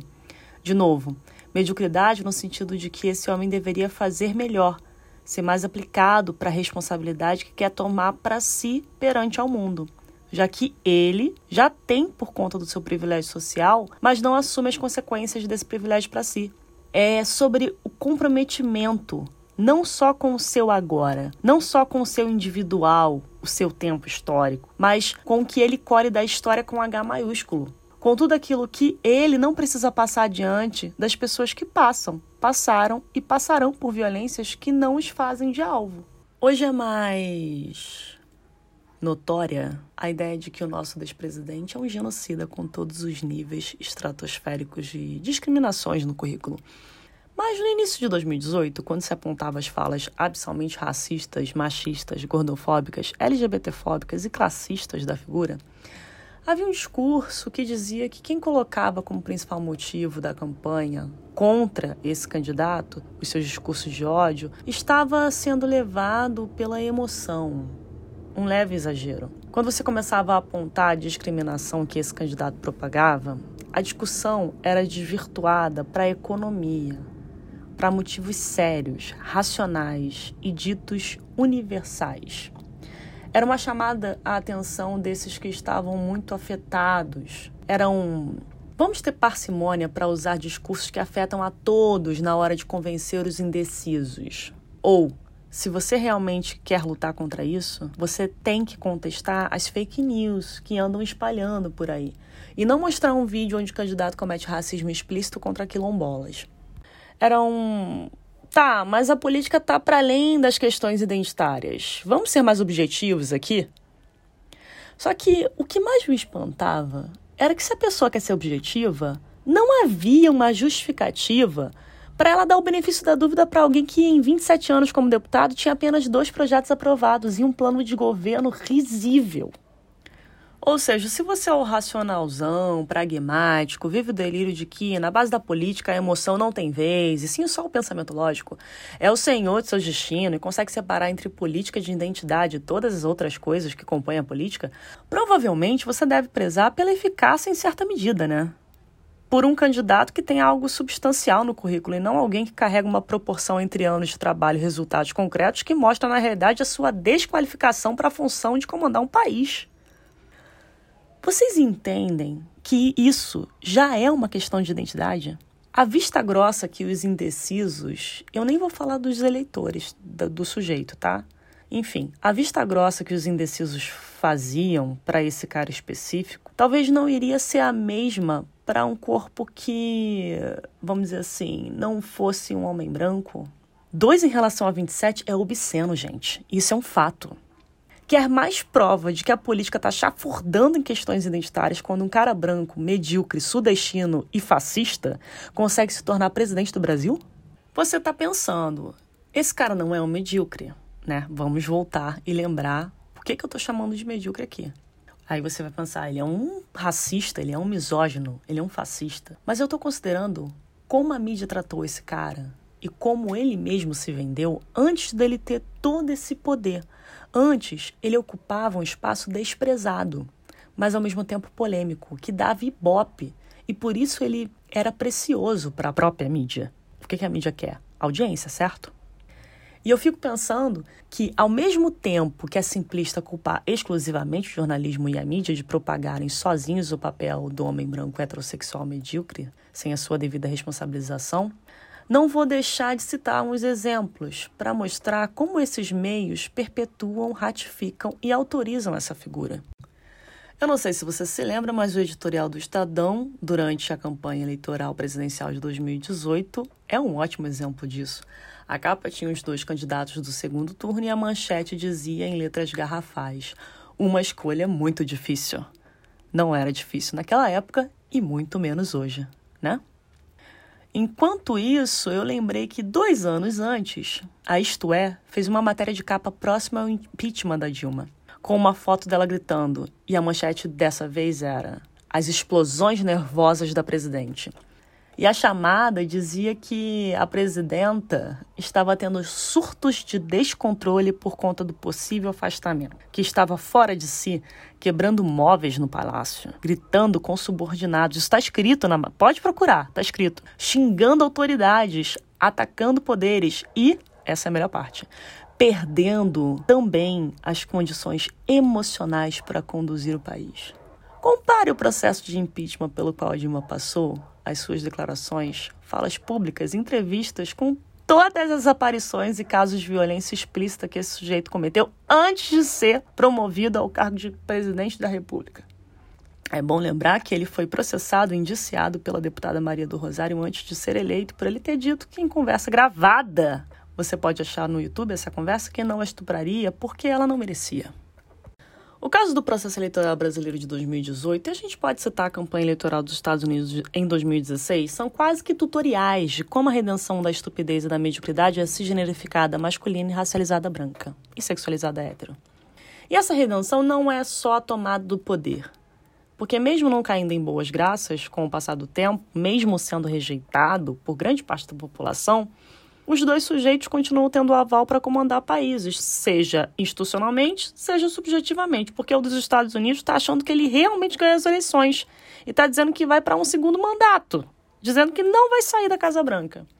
Então, a redenção, na real, é todo o esquema político, social, cultural e econômico que segura um cara como esse ali. Um cara que, no nosso caso doméstico, não toma absolutamente nenhuma medida eficaz e séria diante de 168 mil mortos num tempo pandêmico. Na real, ele trata de alienar a população com a indicação de tratamentos nocivos para a doença. E o Maia ainda declara que não vê crime para abrir processo de impeachment. 168 mil. As coisas estão normalizadas, mas eu não sei se deu para perceber, gente a gente vive um genocídio. No caso da população negra e indígena, um genocídio historicamente sem freio e agora potencializado em todas as suas frentes, por conta da incompetência dessa alegoria, que não está só nesse imprestável. Essa mediocridade que dá poder para esse tipo de figura virou a norma no sistema político e social. E essa norma concede o poder e faz a manutenção desse cara lá. Ou seja, esse esquema é permissivo a ele, porque a constância da política brasileira é manter inalterado o lugar dos grandes empresários e latifundiários do Brasil. A constância dessa política é para ricos, para as elites, para os brancos e para os homens manterem seus privilégios. E a tolerância ao homem branco medíocre e estúpido no cargo mais alto do governo é uma peça-chave para que essa situação de privilégios não se desmantele. Ele não vira uma ameaça aos donos do Brasil. O problema não é ele em si, é o sistema que dá aval para ele continuar seu alheamento total das necessidades vitais das pessoas pelas quais os dois deveriam ser responsáveis, ele e o sistema, porque o próprio sistema é historicamente alheio e não implicado às necessidades dos mais vulnerabilizados pelo próprio sistema. Ele é o sintoma e o conduíte das elites brancas e patriarcais que não querem largar o osso do Brasil. E a omissão dos poderes que tem respaldo e crimes na mão suficiente para tirar esse cara do cargo da presidência me faz lembrar a fala de Jerry sobre George, depois dele pedir demissão impulsivamente. Ele é emotivo demais e por isso as pessoas não levam a sério. Mas ele não é levado a sério porque alguém está ganhando alguma coisa com essa displicência certo? E se você não leva uma pessoa a sério, as ações dela não carregam o real peso das suas consequências. Ele é descolado dos seus atos. A branquitude, o classismo e o machismo são descolados dos seus atos. Eles não são responsabilizados. Sabe também o que, que me lembra essa dinâmica de fantoche e ventríloco? O como todos nós sarcástico dito por Jerry. Essa frase inofensiva autoriza o George a ser merdeiro da forma que é. E vocês sabem por que o Jerry faz isso, né? O Jerry se beneficia diretamente do fato de George ser uma caricatura. Na comparação, quando você se distancia da série e vai olhar um contexto maior, o Jerry ainda é mais problemático que o George. Porque o George funciona como um parâmetro para o ridículo em relação ao Jerry. Então o Jerry ele é normalizado, ele tem uma passabilidade maior. Veja, eu não estou desconsiderando todas as coisas que o George consegue na série. Na sociedade que ele vive ali contadinha, né, pela história de Seinfeld, ele consegue muitas coisas. Ele consegue bater na casa de uma família negra e sentar no sofá e exigir coisas absurdas. E ele ainda tem o reconhecimento do público. Mas, na dinâmica dos quatro, ele é o mais ridicularizado. Então, ele sustenta o personagem de Jerry como mais interessante. E ao mesmo tempo, ele é sustentado pelo próprio Jerry, literalmente falando, porque ele é escrito pelo Jerry Seinfeld e o Leo David. O Jerry precisa do George para tirá-lo do foco do ridículo. E se George Costanza, do jeito que ele é, consegue fazer a mediocridade branca, masculina, cis, hétero, imutável e cômica, Jerry Seinfeld faz dela a norma do jogo. Como todos nós e as trilhas de risada comem solta. Para a gente fazer uma analogia mais explícita entre o nosso ex-presidente George Costanza e o seu ventríloco, o sistema patriarcal, branco e classista, né, que seria o Jerry, a gente pode considerar as notícias de quando o sujeito ainda era deputado e quando a mídia se referia a ele como polêmico, enquanto ele destilava os seus discursos de ódio. E na sua polêmica era uma figura buscada por alguns programas em busca de audiência, como o CQC, que dava um sentido cômico às suas declarações. Em um certo momento, parte da mídia ridiculariza e usa esse cara como peça risível, porque reconhece nele parte dessa mediocridade, certo? Como o roteiro da série faz com George. Mas esses programas subestimaram a possibilidade que o discurso de ódio que esse cara propagava pudesse ser acentuado com a sua divulgação nessas plataformas.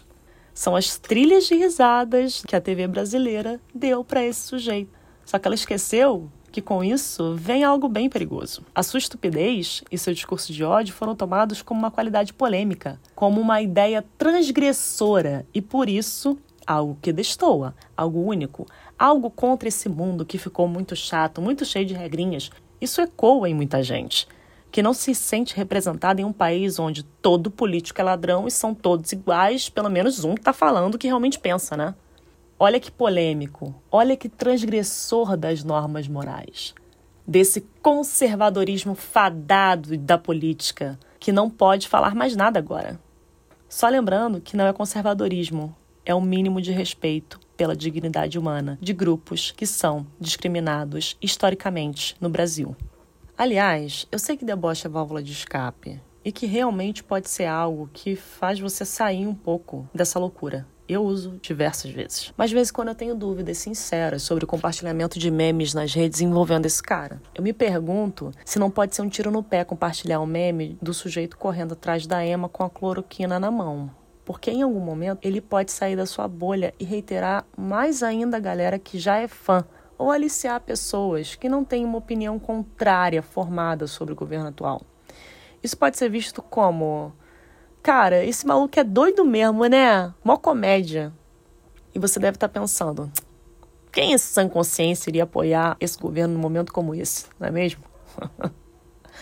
o exercício de sair da nossa bolha é necessário e diário. Enquanto eu estava escrevendo isso, saiu uma pesquisa do Datafolha que a aprovação do governo federal é a melhor desde o começo do mandato, com 37% de aprovação. Um dos motivos dos críticos a essa ascensão é que ele parou de falar tanta merda publicamente, né? Mas a política de auxílio emergencial de 600 reais para pessoas desempregadas ou de baixa renda durante a pandemia. Eu não preciso ficar elencando aqui todos os disparates e incapacidade total, não só isso, mas a perversidade de lidar com esse momento do Brasil, né? Operando cortes na educação, fonte para pesquisa, parte fundamental da luta contra o coronavírus, corte na saúde, aumento de violência policial e assassinato de policiais, mas esse cara e a sua corte conseguem ganhar louros por fazer o básico do básico. É o que eu tô falando para vocês, gente ele consegue chegar onde está, mesmo com uma estupidez sem tamanho. O governo federal não se engaja responsavelmente para conter o que está acontecendo, deixando a população mais pobre em uma situação tamanha de vulnerabilidade que, quando faz o mínimo do mínimo, essa migalha já basta. A alegoria do homem branco medíocre é mais insidiosa ainda porque a gente tende a pensar de uma forma binária. Então, vamos dizer assim, no contexto atual, o despresidente vira uma representação máxima dessa figura. Ele vira a referência desse cara, a referência primária de um radicalismo de extrema direita que atenua violências mais sutis, virando ponto de comparação radical e dualista. É por isso que trago Seinfeld para essa análise, porque eu vejo que é um bom produto para fazer as costuras dessa alegoria entre o que é macro e o que é micro, já que a série é sobre a vida de pessoas comuns e aí também a gente perturba a ideia de que a ficção e suas alegorias não influenciam na nossa realidade. Quantos caras estão por aí com uma ideia muito clara de que o despresidente é o diabo reencarnado, mas ao mesmo tempo são omissos diante de seus próprios privilégios, reproduzindo ações de dominação de mulheres, pessoas negras, pessoas pobres e minorias religiosas?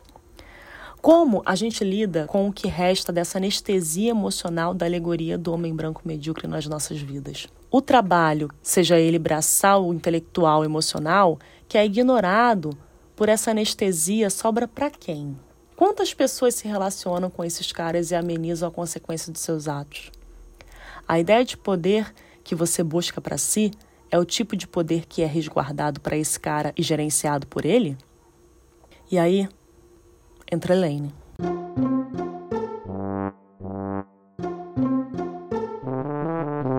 Parte 6 Ô Helene! O personagem da Helene não estava no escopo inicial da série, tanto que ela não aparece no episódio piloto de 89.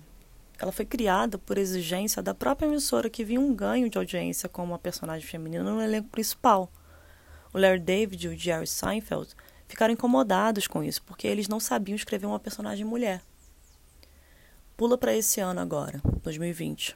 A atriz que fez a Elaine, a Julia Louis-Dreyfus, fez uma live beneficente com o ator que fazia o George. E em um certo momento ele perguntou para ela se ela sentiu falta da presença de mulheres, escrevendo a série durante os nove anos que o programa ficou no ar, já que só tiveram quatro, eu acho. E elas nunca estavam simultaneamente trabalhando. Né? Elas foram espalhadas pelos nove anos. Então, ele perguntou se ela sentiu falta de ter alguém na equipe de escritores que conseguiria, enfim, ver o mundo de uma perspectiva feminina, não apenas da perspectiva da Elaine, mas de uma perspectiva feminina. A Julia Louis-Dreyfus responde que houve um benefício até certo ponto do show não ter essa perspectiva feminina, porque quando ela tinha espaço no programa, o seu material não era exatamente específico para um gênero, ou seja, a escrita da Helene foi realizada de tal modo que um personagem masculino ou feminino poderia dar vida àquele material, segundo a atriz, né? Eu não vou me estender sobre uma falácia que ainda é comum na resposta da Julia Louis-Dreyfus, mas eu preciso tirar isso do caminho, por questão de consciência. A ideia de que a escrita e as experiências masculinas e brancas são histórias universais, que qualquer um poderia se relacionar. E por isso esses sujeitos podem escrever um personagem verossímil para qualquer grupo social. Veja, não é que você não possa se relacionar com personagens hegemônicos como esses. As experiências humanas são plurais e, às vezes, mesmo tendo trajetórias completamente diferentes, a gente se encontra em uma interseção. Mas se você não é um homem branco em uma sociedade profundamente racista e machista, muito provavelmente você também tem experiências ali que aquele tipo de narrativa não consegue contemplar. Passado isso, eu queria chamar a atenção aqui para a adesão lá atrás e que perdura até hoje da Helene como uma representação feminina positiva. A justificativa para algumas pessoas que aderem a isso é que a Helene é uma mulher inteligente, é financeiramente dependente e assume sua troca de parceiros românticos sexuais distante de um pudor que se espera dela. E eu concordo que a Helene tem uma certa liberdade, sim. Mas é interessante pensar como essa liberdade da Helene é construída no espelhamento da falta de engajamento emocional com a vida e com os seus parceiros, que o George, o Jerry e o Kramer possuem. Ela age distanciada e de forma individualista, como eles. Ela reproduz, então, o cinismo e não é implicada nas suas ações. Na minha perspectiva, e de novo você pode discordar completamente disso, essa tal liberdade é o reflexo da falta de comprometimento afetivo com o mundo que esses homens, seus amigos próximos, possuem. E lembrando, um dos motivos pelos quais eles podem existir como são é exatamente porque eles ocupam um lugar bastante privilegiado na sociedade, onde a Elaine seria levemente fora, já que ela compartilha do privilégio da branquitude, mas ainda assim é uma mulher. Porém, mesmo assim, ela reproduz isso. Veja, eu não estou falando isso para fazer um discurso pela monogamia e família nuclear. Você pode se relacionar com diversas pessoas, ter arranjos de relacionamento e família dissidentes e mesmo assim não ser alheio a quem você dedica o seu tempo e a seus próprios sentimentos que são gerados nesses arranjos. Mas a justificativa utilizada pela série para Helene reproduzir esse distanciamento e cinismo é que ela faz parte desse grupo e ao mesmo tempo usa as mesmas armas que a sociedade machista impõe sobre ela. E isso é vendido como uma forma de autonomia e poder dessa personagem. Peguem o que a atriz, a Julia Louis-Dreyfus, que fazia Elaine, disse. Ela disse que a Elaine era escrita de uma forma que um homem ou uma mulher poderia interpretá-la, o que parece que faz com que ela alcance um status de igualdade entre as representações de gênero ali. Ponto que é caro para pautas dos movimentos feministas. Mas o que o resultado da série mostra é que essa presumida igualdade e automaticamente liberdade da personagem não é necessariamente liberdade e igualdade. É a Elaine refletindo o poder que os nossos amigos com direitos de serem medíocres sustentam. E esse poder é construído em cima das outras representações de minorias de direitos que a série mostra, que a série exibe. Né? Isso não é liberdade. Isso é espelhamento de poder. Tem uma cena rápida boa para exemplificar isso. A Elaine chega na casa do Jerry reclamando que não tem amigas mulheres. O Kramer então diz que ela é uma mulher dos homens, uma mulher que se dá melhor com os homens. E isso faz você pensar como todas as outras mulheres da série são retratadas, né? Enfim, vocês estão entendendo o que eu estou tentando colocar aqui? Algumas representações de minorias, no caso da Elaine, uma mulher branca, financeiramente independente e com uma vida sexual ativa, nos vendem a ideia de autonomia através do poder. Mas como esse poder vem? Por isso é sempre bom pensar quem está por trás das representações e o mais importante, que tipo de poder está sendo refeito ali. Porque às vezes pode trazer sim uma ideia de autonomia e também pode ser só apenas mais do mesmo. A sacada que o Larry David e o Jerry Seinfeld fazem na hora de escrever é muito bem pensada. Porque lembra que eu disse lá no começo que ela é engajada com causas sociais, mas só quando a convém, só quando é oportuno? Então, isso pode ser visto de duas formas, como o aprofundamento da personagem mostrando como ela é complexa, o que foi feito por parte do movimento feminista branco, e, não ou, e, porque nunca é só uma coisa ou outra, como a gente precisa sempre suspeitar quando a liberdade e a autonomia é vendida em um molde de poder pré-pronto que não foi feito exatamente para você. E aí entra algo importantíssimo que a construção da Helene me colocou, e que faço questão de pontuar aqui. Mesmo que você não ocupe esse lugar a priori, mesmo que você não tenha nascido um homem branco, cis, heteronormativo, não quer dizer que você não busque, em certa medida, performar o poder acoplado a essa figura. Você não precisa necessariamente se enquadrar corporalmente nesse arquétipo para querer ser próximo e condescendente a ele. Essa figura é sinônimo de privilégio e poder há séculos da história do mundo. E nós podemos refletir alguns comportamentos dela nas nossas vidas.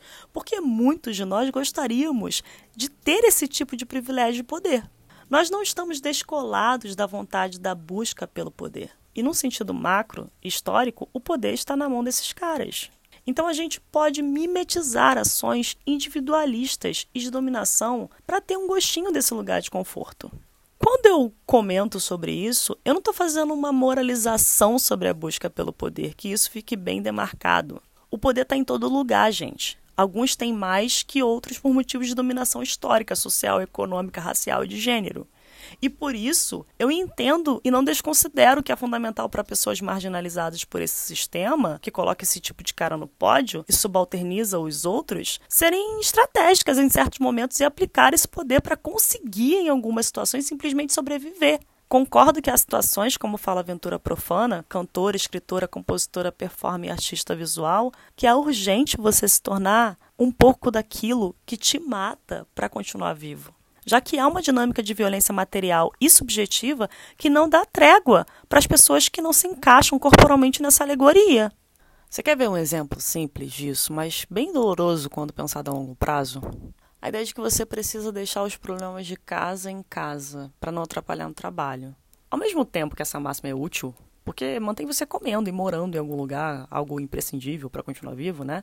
E conserva uma performance de trabalho satisfatória para você receber seu salário no final do mês. Tem dias que compartimentar seus sentimentos e entrar nesse delírio de separar razão e emoção, de não poder externalizar o que você está passando para o seu chefe, para o seu professor, para a sua equipe, para seus alunos, porque isso não vai ser compreendido por eles, é sufocante. E pior, quanto mais você faz, mais aumenta a chance de você entrar em um ciclo de não refletir sobre o que você sente, de você normalizar a sua dessensibilização. O blazer se torna o padrão, porque você desacostuma a lidar com o seu emocional e, por consequência, não elabora mais emoções, parte fundamental da vida. Coloca o que acontece subjetivamente com você para debaixo do tapete. Você pode chegar num ponto onde sentir nada se torna um caminho útil e prático fazendo desse movimento o mote da sua vida. Porque o sistema capitalista impõe que nós criemos estratégias para empurrar nós mesmos para a dessensibilização, para um lugar de ser algo que sempre está produzindo, que tem funções, uma ferramenta, algo que serve à lógica do capitalismo. O entorpecimento tem seus arranjos práticos. De vez em quando a gente precisa não sentir para seguir. Lembre de Elaine, Kramer, George e Jerry. Quando você não se importa, tudo está bem. Só que tem uma pegadinha aí. Não necessariamente você terá a redenção deles. É meio triste fazer essa pergunta porque ela não tem uma resposta certa ou errada, mas eu preciso fazê-la. A gente precisa ser autocentrada, egoísta e dormente com nós mesmas para vigorar, como a Helene? Para conseguir continuar mantendo as coisas básicas para sobreviver? Isso é uma pergunta. Tem outra que vai para outro campo.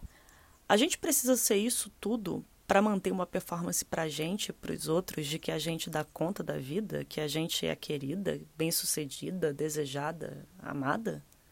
Talvez seja necessário reformular o que é realmente dar conta da vida, para sair dessas ideias engessadas de sucesso, porque esse sucesso pode estar tá envelopado por um poder que só trabalha para amputar mais um pouquinho a sua sensibilidade e a complexidade do seu ser.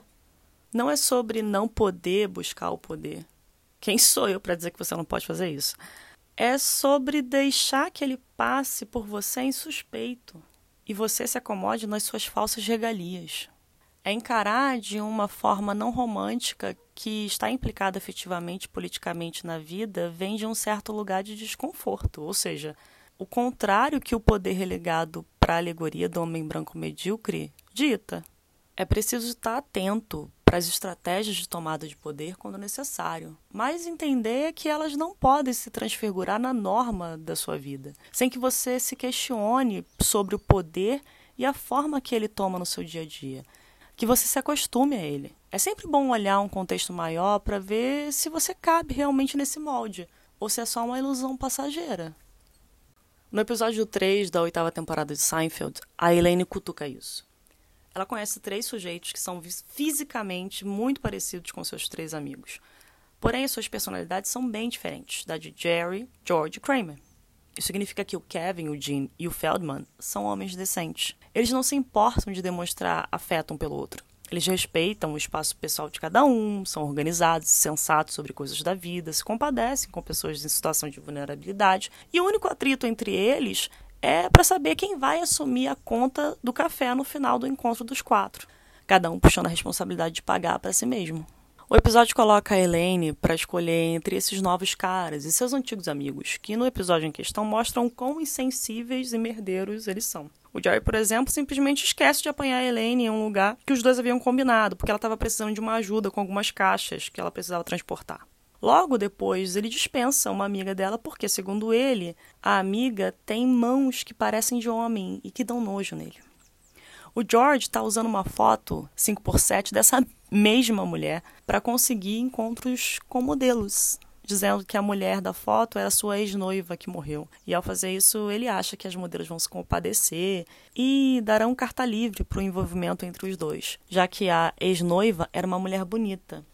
E esse fato coloca automaticamente George em um padrão de homem que consegue sair com mulheres bonitas. O Kramer está trabalhando numa firma depois de ser confundido com um funcionário enquanto usava o banheiro do escritório e simplesmente foi levando o novo cargo sem treinamento nenhum para ocupar aquele espaço. Há um certo momento de escolha definitiva que a Helene opta pela versão decente desses três homens. Só que no momento que ela chega na casa do Kevin, a versão implicada de Jerry, ela acaba reproduzindo todo o comportamento que já estava acostumada nesse lugar de poder espelhado e cômodo que ocupava ao lado de Jerry George Kramer.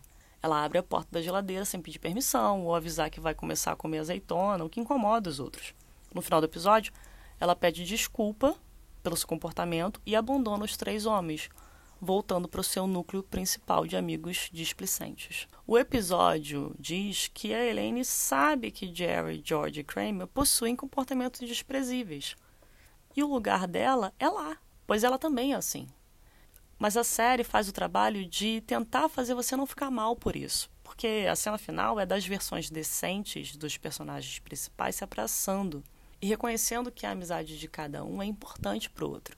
Mas isso é feito de forma infantilizada e caricata, o que reitera a máxima da série: sem abraços, sem aprendizado. Porque, olha só, quem abraça, quem aprende, quem se importa, é um idiota.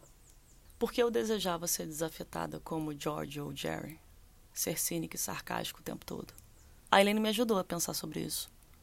A narrativa não ensina essa personagem a seguir apesar da dor, do desconforto, da melancolia, da alegria, da letargia, de entender esses sentimentos e negociar com eles. Ela é indiferente a eles e com a própria dor. É omissa e desdenha porque ensinaram a ela que é preciso funcionar e viver produtivamente. E isso sim é poder. Plim! Nota de rodapé. Narradora, você está dizendo que o Marcelo do Recursos Humanos, porque ele é um cara branco, hétero, cis, ele é o vilão e só se beneficia disso tudo? Eu estou dizendo que existe um arquétipo que tem acesso muito fácil ao poder e que pode ser atualizado e desejado por todos nós. Mas há pessoas que possuem muito mais conforto em assumi-lo por uma questão corporal, já que o privilégio por ocupar esse lugar está marcado no decorrer de séculos. E isso não significa que esse cara, por excelência, não colha também os problemas disso na sua devida medida. Um exemplo bom disso é a maioria das pessoas que querem ser pesquisadoras sofrerem com a ansiedade que vem do padrão de produtividade, performance, enquadramento e valoração dessa área de trabalho. E boa parte dessas pessoas são caras brancos, cis e héteros. Isso quer dizer que eles não sofrem dessa ansiedade porque eles têm mais poder nessa estrutura? Não. Tá, mas o poder que eles possuem deslegitima então esse sofrimento? Não também. Mas essa ansiedade está bem recortada porque ela parte da imagem do homem branco ser o sujeito que é intelectualmente naturalizado no espaço acadêmico. Um espaço que tem muita disputa de poder. Eu não estou dizendo que você tem que demonizar a imagem desse sujeito. Estou dizendo que você tem que ser crítica ao espaço de poder que essa representação ocupa e os usos de autoridade que ela utiliza para ocupar esses espaços principalmente se você se enquadrar mais a essa imagem. Plim! Fim da nota de rodapé. Dito isso, eu me pergunto também se o fato de eu ser branca reflete no meu desejo ao acesso dessa mediocridade. Talvez uma pessoa não branca vendo esse tipo de conteúdo naquela época, e principalmente hoje, poderia não se identificar, porque no nível de vivência, o universalismo da mediocridade da branquitude não existe para essa pessoa. As discriminações raciais modulam de forma tão contundente pessoas não brancas, na sua forma mais radical possível, que essa série pode não se tornar um escape cínico da sua interação com o mundo, como eu me relacionava com ela antes. A identificação com a cena onde Seinfeld se constrói, né, o contexto onde ele se constrói, pode ser algo impensável, pode ser inadmissível para uma pessoa que não está no privilégio da branquitude. Talvez haja uma total aversão à série. Eu entendo que eu não me relacionava com esse desleixo, com o mundo que eles tinham, né? Eu entendo que eu não me relacionava com esses cinismos que os personagens tinham com as pessoas ao seu redor e com o mundo. Mas talvez eu conseguisse assistir e acessar ao desejo do comportamento deles, daqueles personagens estadunidenses, porque aquela história era familiar para mim em certa instância, mesmo assistindo da periferia do Rio de Janeiro. Ou seja, a partir do privilégio que a branquitude tem ao redor do mundo. Isso demonstra como as nossas predileções de filmes e séries e produtos audiovisuais como um todo, as coisas que a gente consome, assiste, celebra, nutre e deseja, vão muito além de um simples gostei e não gostei. E principalmente como mesmo sendo crítico a isso, a gente é, pode dar engodo para essa mediocridade e estupidez masculina nas nossas vidas, quando a gente não questiona de como o poder se apresenta. De novo, o que eu estou tentando colocar aqui é que é necessário dar conta de um paradoxo principalmente para as pessoas que não ocupam esse arquétipo. Ou seja, é assumir as estratégias necessárias de tomada de poder, de espaços de poder, principalmente quando você tem na sua agenda políticas voltadas para uma distribuição do poder mais equânime no mundo. Uma pulverização do poder, vamos dizer assim. E ao mesmo tempo entender que esses espaços de poder foram formatados a priori para esses caras. E por isso é preciso estar atento para sentir quando a forma aperta.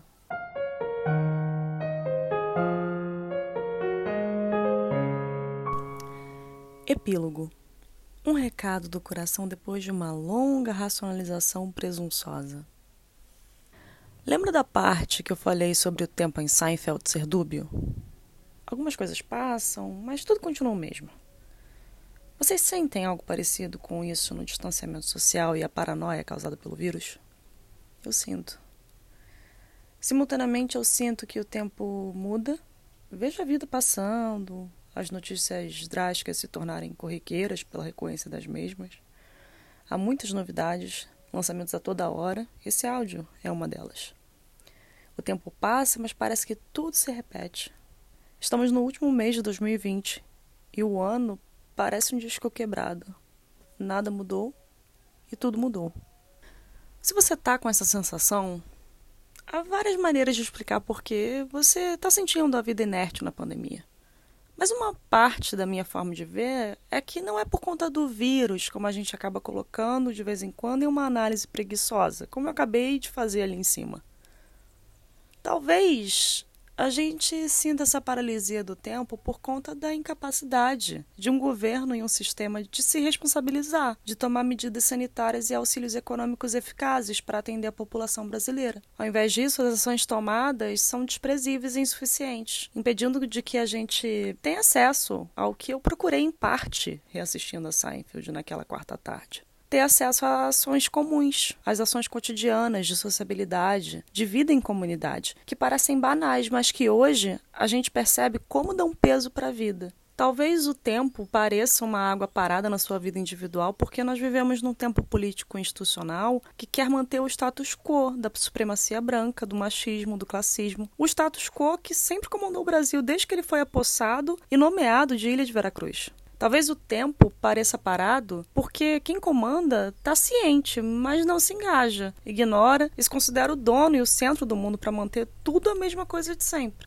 Por isso é importante pensar como os representantes políticos pensam o seu próprio poder, como articulam ele, como veem e agem a partir de um poder dado através do voto, mas também do poder social minado de alegorias que podem fortalecer o alinhamento com a responsabilidade que ele tem, que esse cara tem com o próprio poder.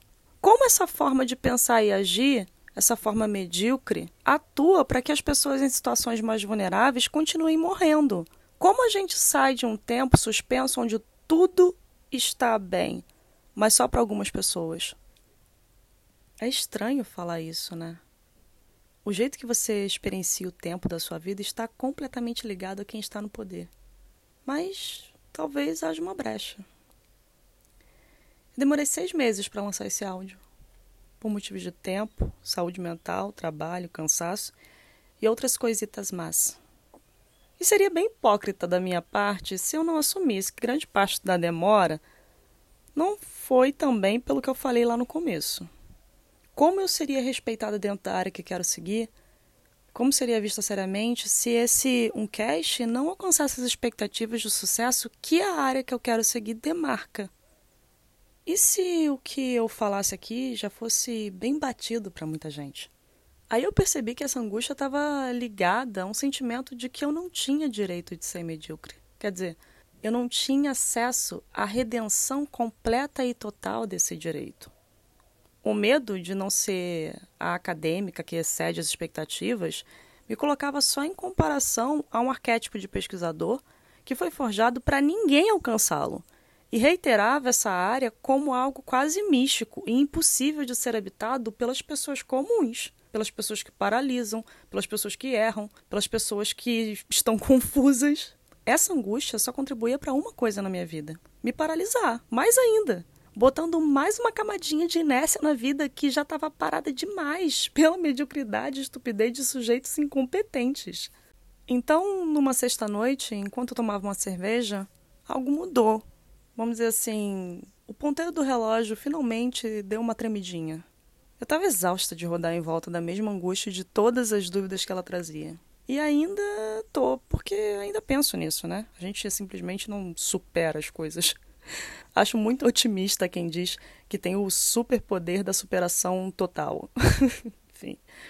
Mas me veio uma coisa estranha, um, um sentimento de realmente pertencer à minha vida. Vocês já sentiram isso? Talvez fosse cerveja. Bem, eu senti que precisei desse tempo longo e mudo para chegar até a, essas últimas palavras que falo para vocês agora. Isso é, o fim desse muito longo audiocast. Foi uma boa sexta-noite porque me deu um sentimento de que eu tenho direito ao processo de me tornar coisas múltiplas, de ser uma infinidade e de ser algo inacabado também, por que não? Não precisa tudo ter um ponto final e um arremate feito no gesso mas também me deu uma sensação de que eu posso entrar no jogo, eu posso fazer algo. E essa sensação veio de algo caríssimo para mim, que é o meu envolvimento afetivo com o mundo. Porque eu sei que é dele que parte a minha luta política, a minha crítica, a minha autocrítica os processos de entender a vida, os meus erros, os meus acertos. Se não fosse pelo meu envolvimento afetivo com o mundo, eu não estaria aqui. Eu senti que tinha direito a algo que não pode ser construído em relação à mediocridade. É preciso estar fora disso. Eu senti que tinha direito aos processos sem fim de mim mesma naquela sexta-noite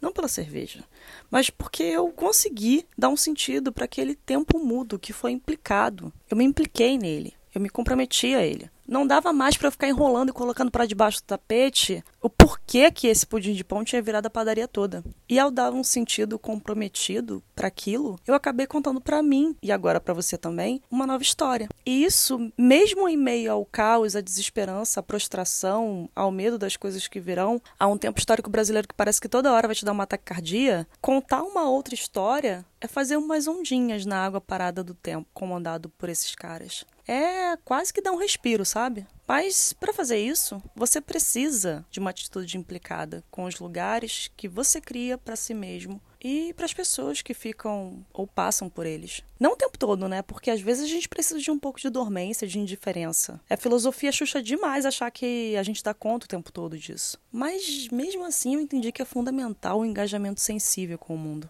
Porque isso perturba a mesmice do tempo. Bem, pelo menos para mim talvez a vida não volte ao normal, porque o normal não cabe aqui, nunca coube. Mas eu espero que o isolamento, a tragédia, a distância se tornem mais ponderáveis com a ideia de que há uma possibilidade de enfrentamento desse momento se você estiver implicado com esse momento. Pode ser que venha aí um tempo múltiplo, lá, fractal, mas que você consiga dar sentido a ele. Porque talvez a vida seja a escrita das suas histórias, das nossas histórias no tempo do mundo. E o que eu quero dizer com isso é que você seja engajado emocionalmente com o seu tempo pessoal e com o seu tempo dentro da história com H maiúsculo. Melhor, que você esteja realmente comprometido com esses tempos da forma que for, seja na felicidade, no distanciamento, na azia, naquele cheiro de café da padoca da esquina que fechou por falta de cliente no meio da pandemia, na infelicidade, no passeio com o dog pelo bairro, no desconforto, na saudade de ir para o bar com os amigos, na aproximação, no ócio, no não pensar mais em alguém, mas quando pensar, sair do binarismo e saber das complexidades daquela pessoa. No final de um livro, no riso solitário, por lembrar de um momento bom enquanto toma banho na consciência de que as alegorias que modulam a nossa vida estão em constante atualização e que podem te tomar também, mas há, mesmo que seja mínimo. E eu vou me dar cinco segundos de otimismo aqui. mesmo que seja mínimo, pelo menos em alguns momentos, há um papel nosso de não ser encapsulado completamente nesse jogo. Mas se eu posso fechar aqui, eu te diria para evitar a indiferença e o cinismo, quando puder. Porque os dois afastam a possibilidade de você elaborar o cotidiano estranho, mas atual, essa rotina desconfortável, a presente política da vida. A indiferença e o cinismo te afastam do processo de dar sentido a essas coisas, um novo sentido. Portanto, descrever a sua história no tempo do mundo. E sem isso, sem a escrita da nossa história, sem a gente contar ela, não há vida que tenha gosto. E não há tempo parado que entorte.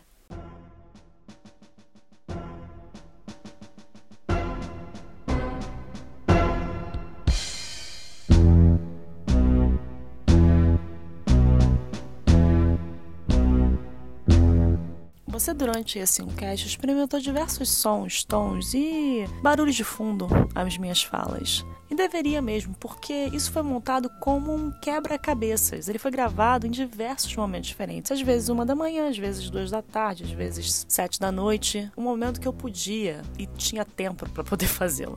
E exatamente por isso eu preciso agradecer as pessoas que toparam a fazer isso, mesmo não sabendo o que eu ia fazer com a voz delas. Primeiramente, valeu a Dona Lúcia, a atriz mais orgânica que eu já encontrei na minha vida. Quase 30 anos vendo essa performance belíssima dessa mulher. Muito obrigada.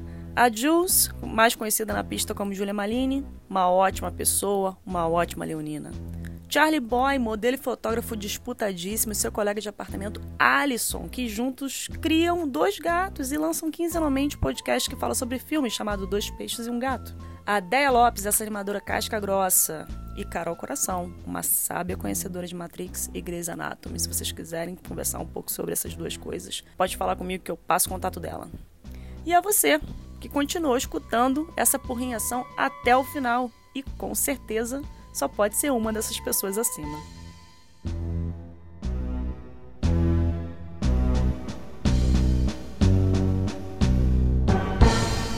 E eu quero fazer duas indicações aqui, duas obras que eu revi para poder fazer esse conteúdo.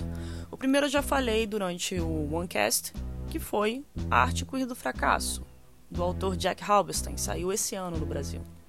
E a segunda é um artigo da revista Novos Olhares, chamado Representações Identitárias em Disputa em um Mundo em Transformação, uma análise dos filmes A Forma da Água, Pantera Negra e Uma Mulher Fantástica, de Ohana Boy Oliveira, Ana Luciane e Flávia Lages de Castro. Para quem se interessa, é uma ótima leitura.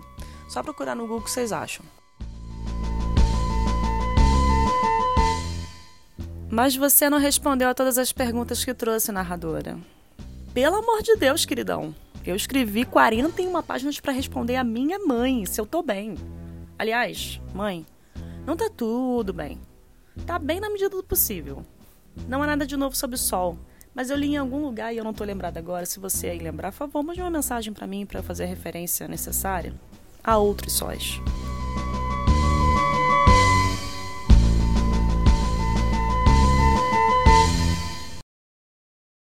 Ô, Helene!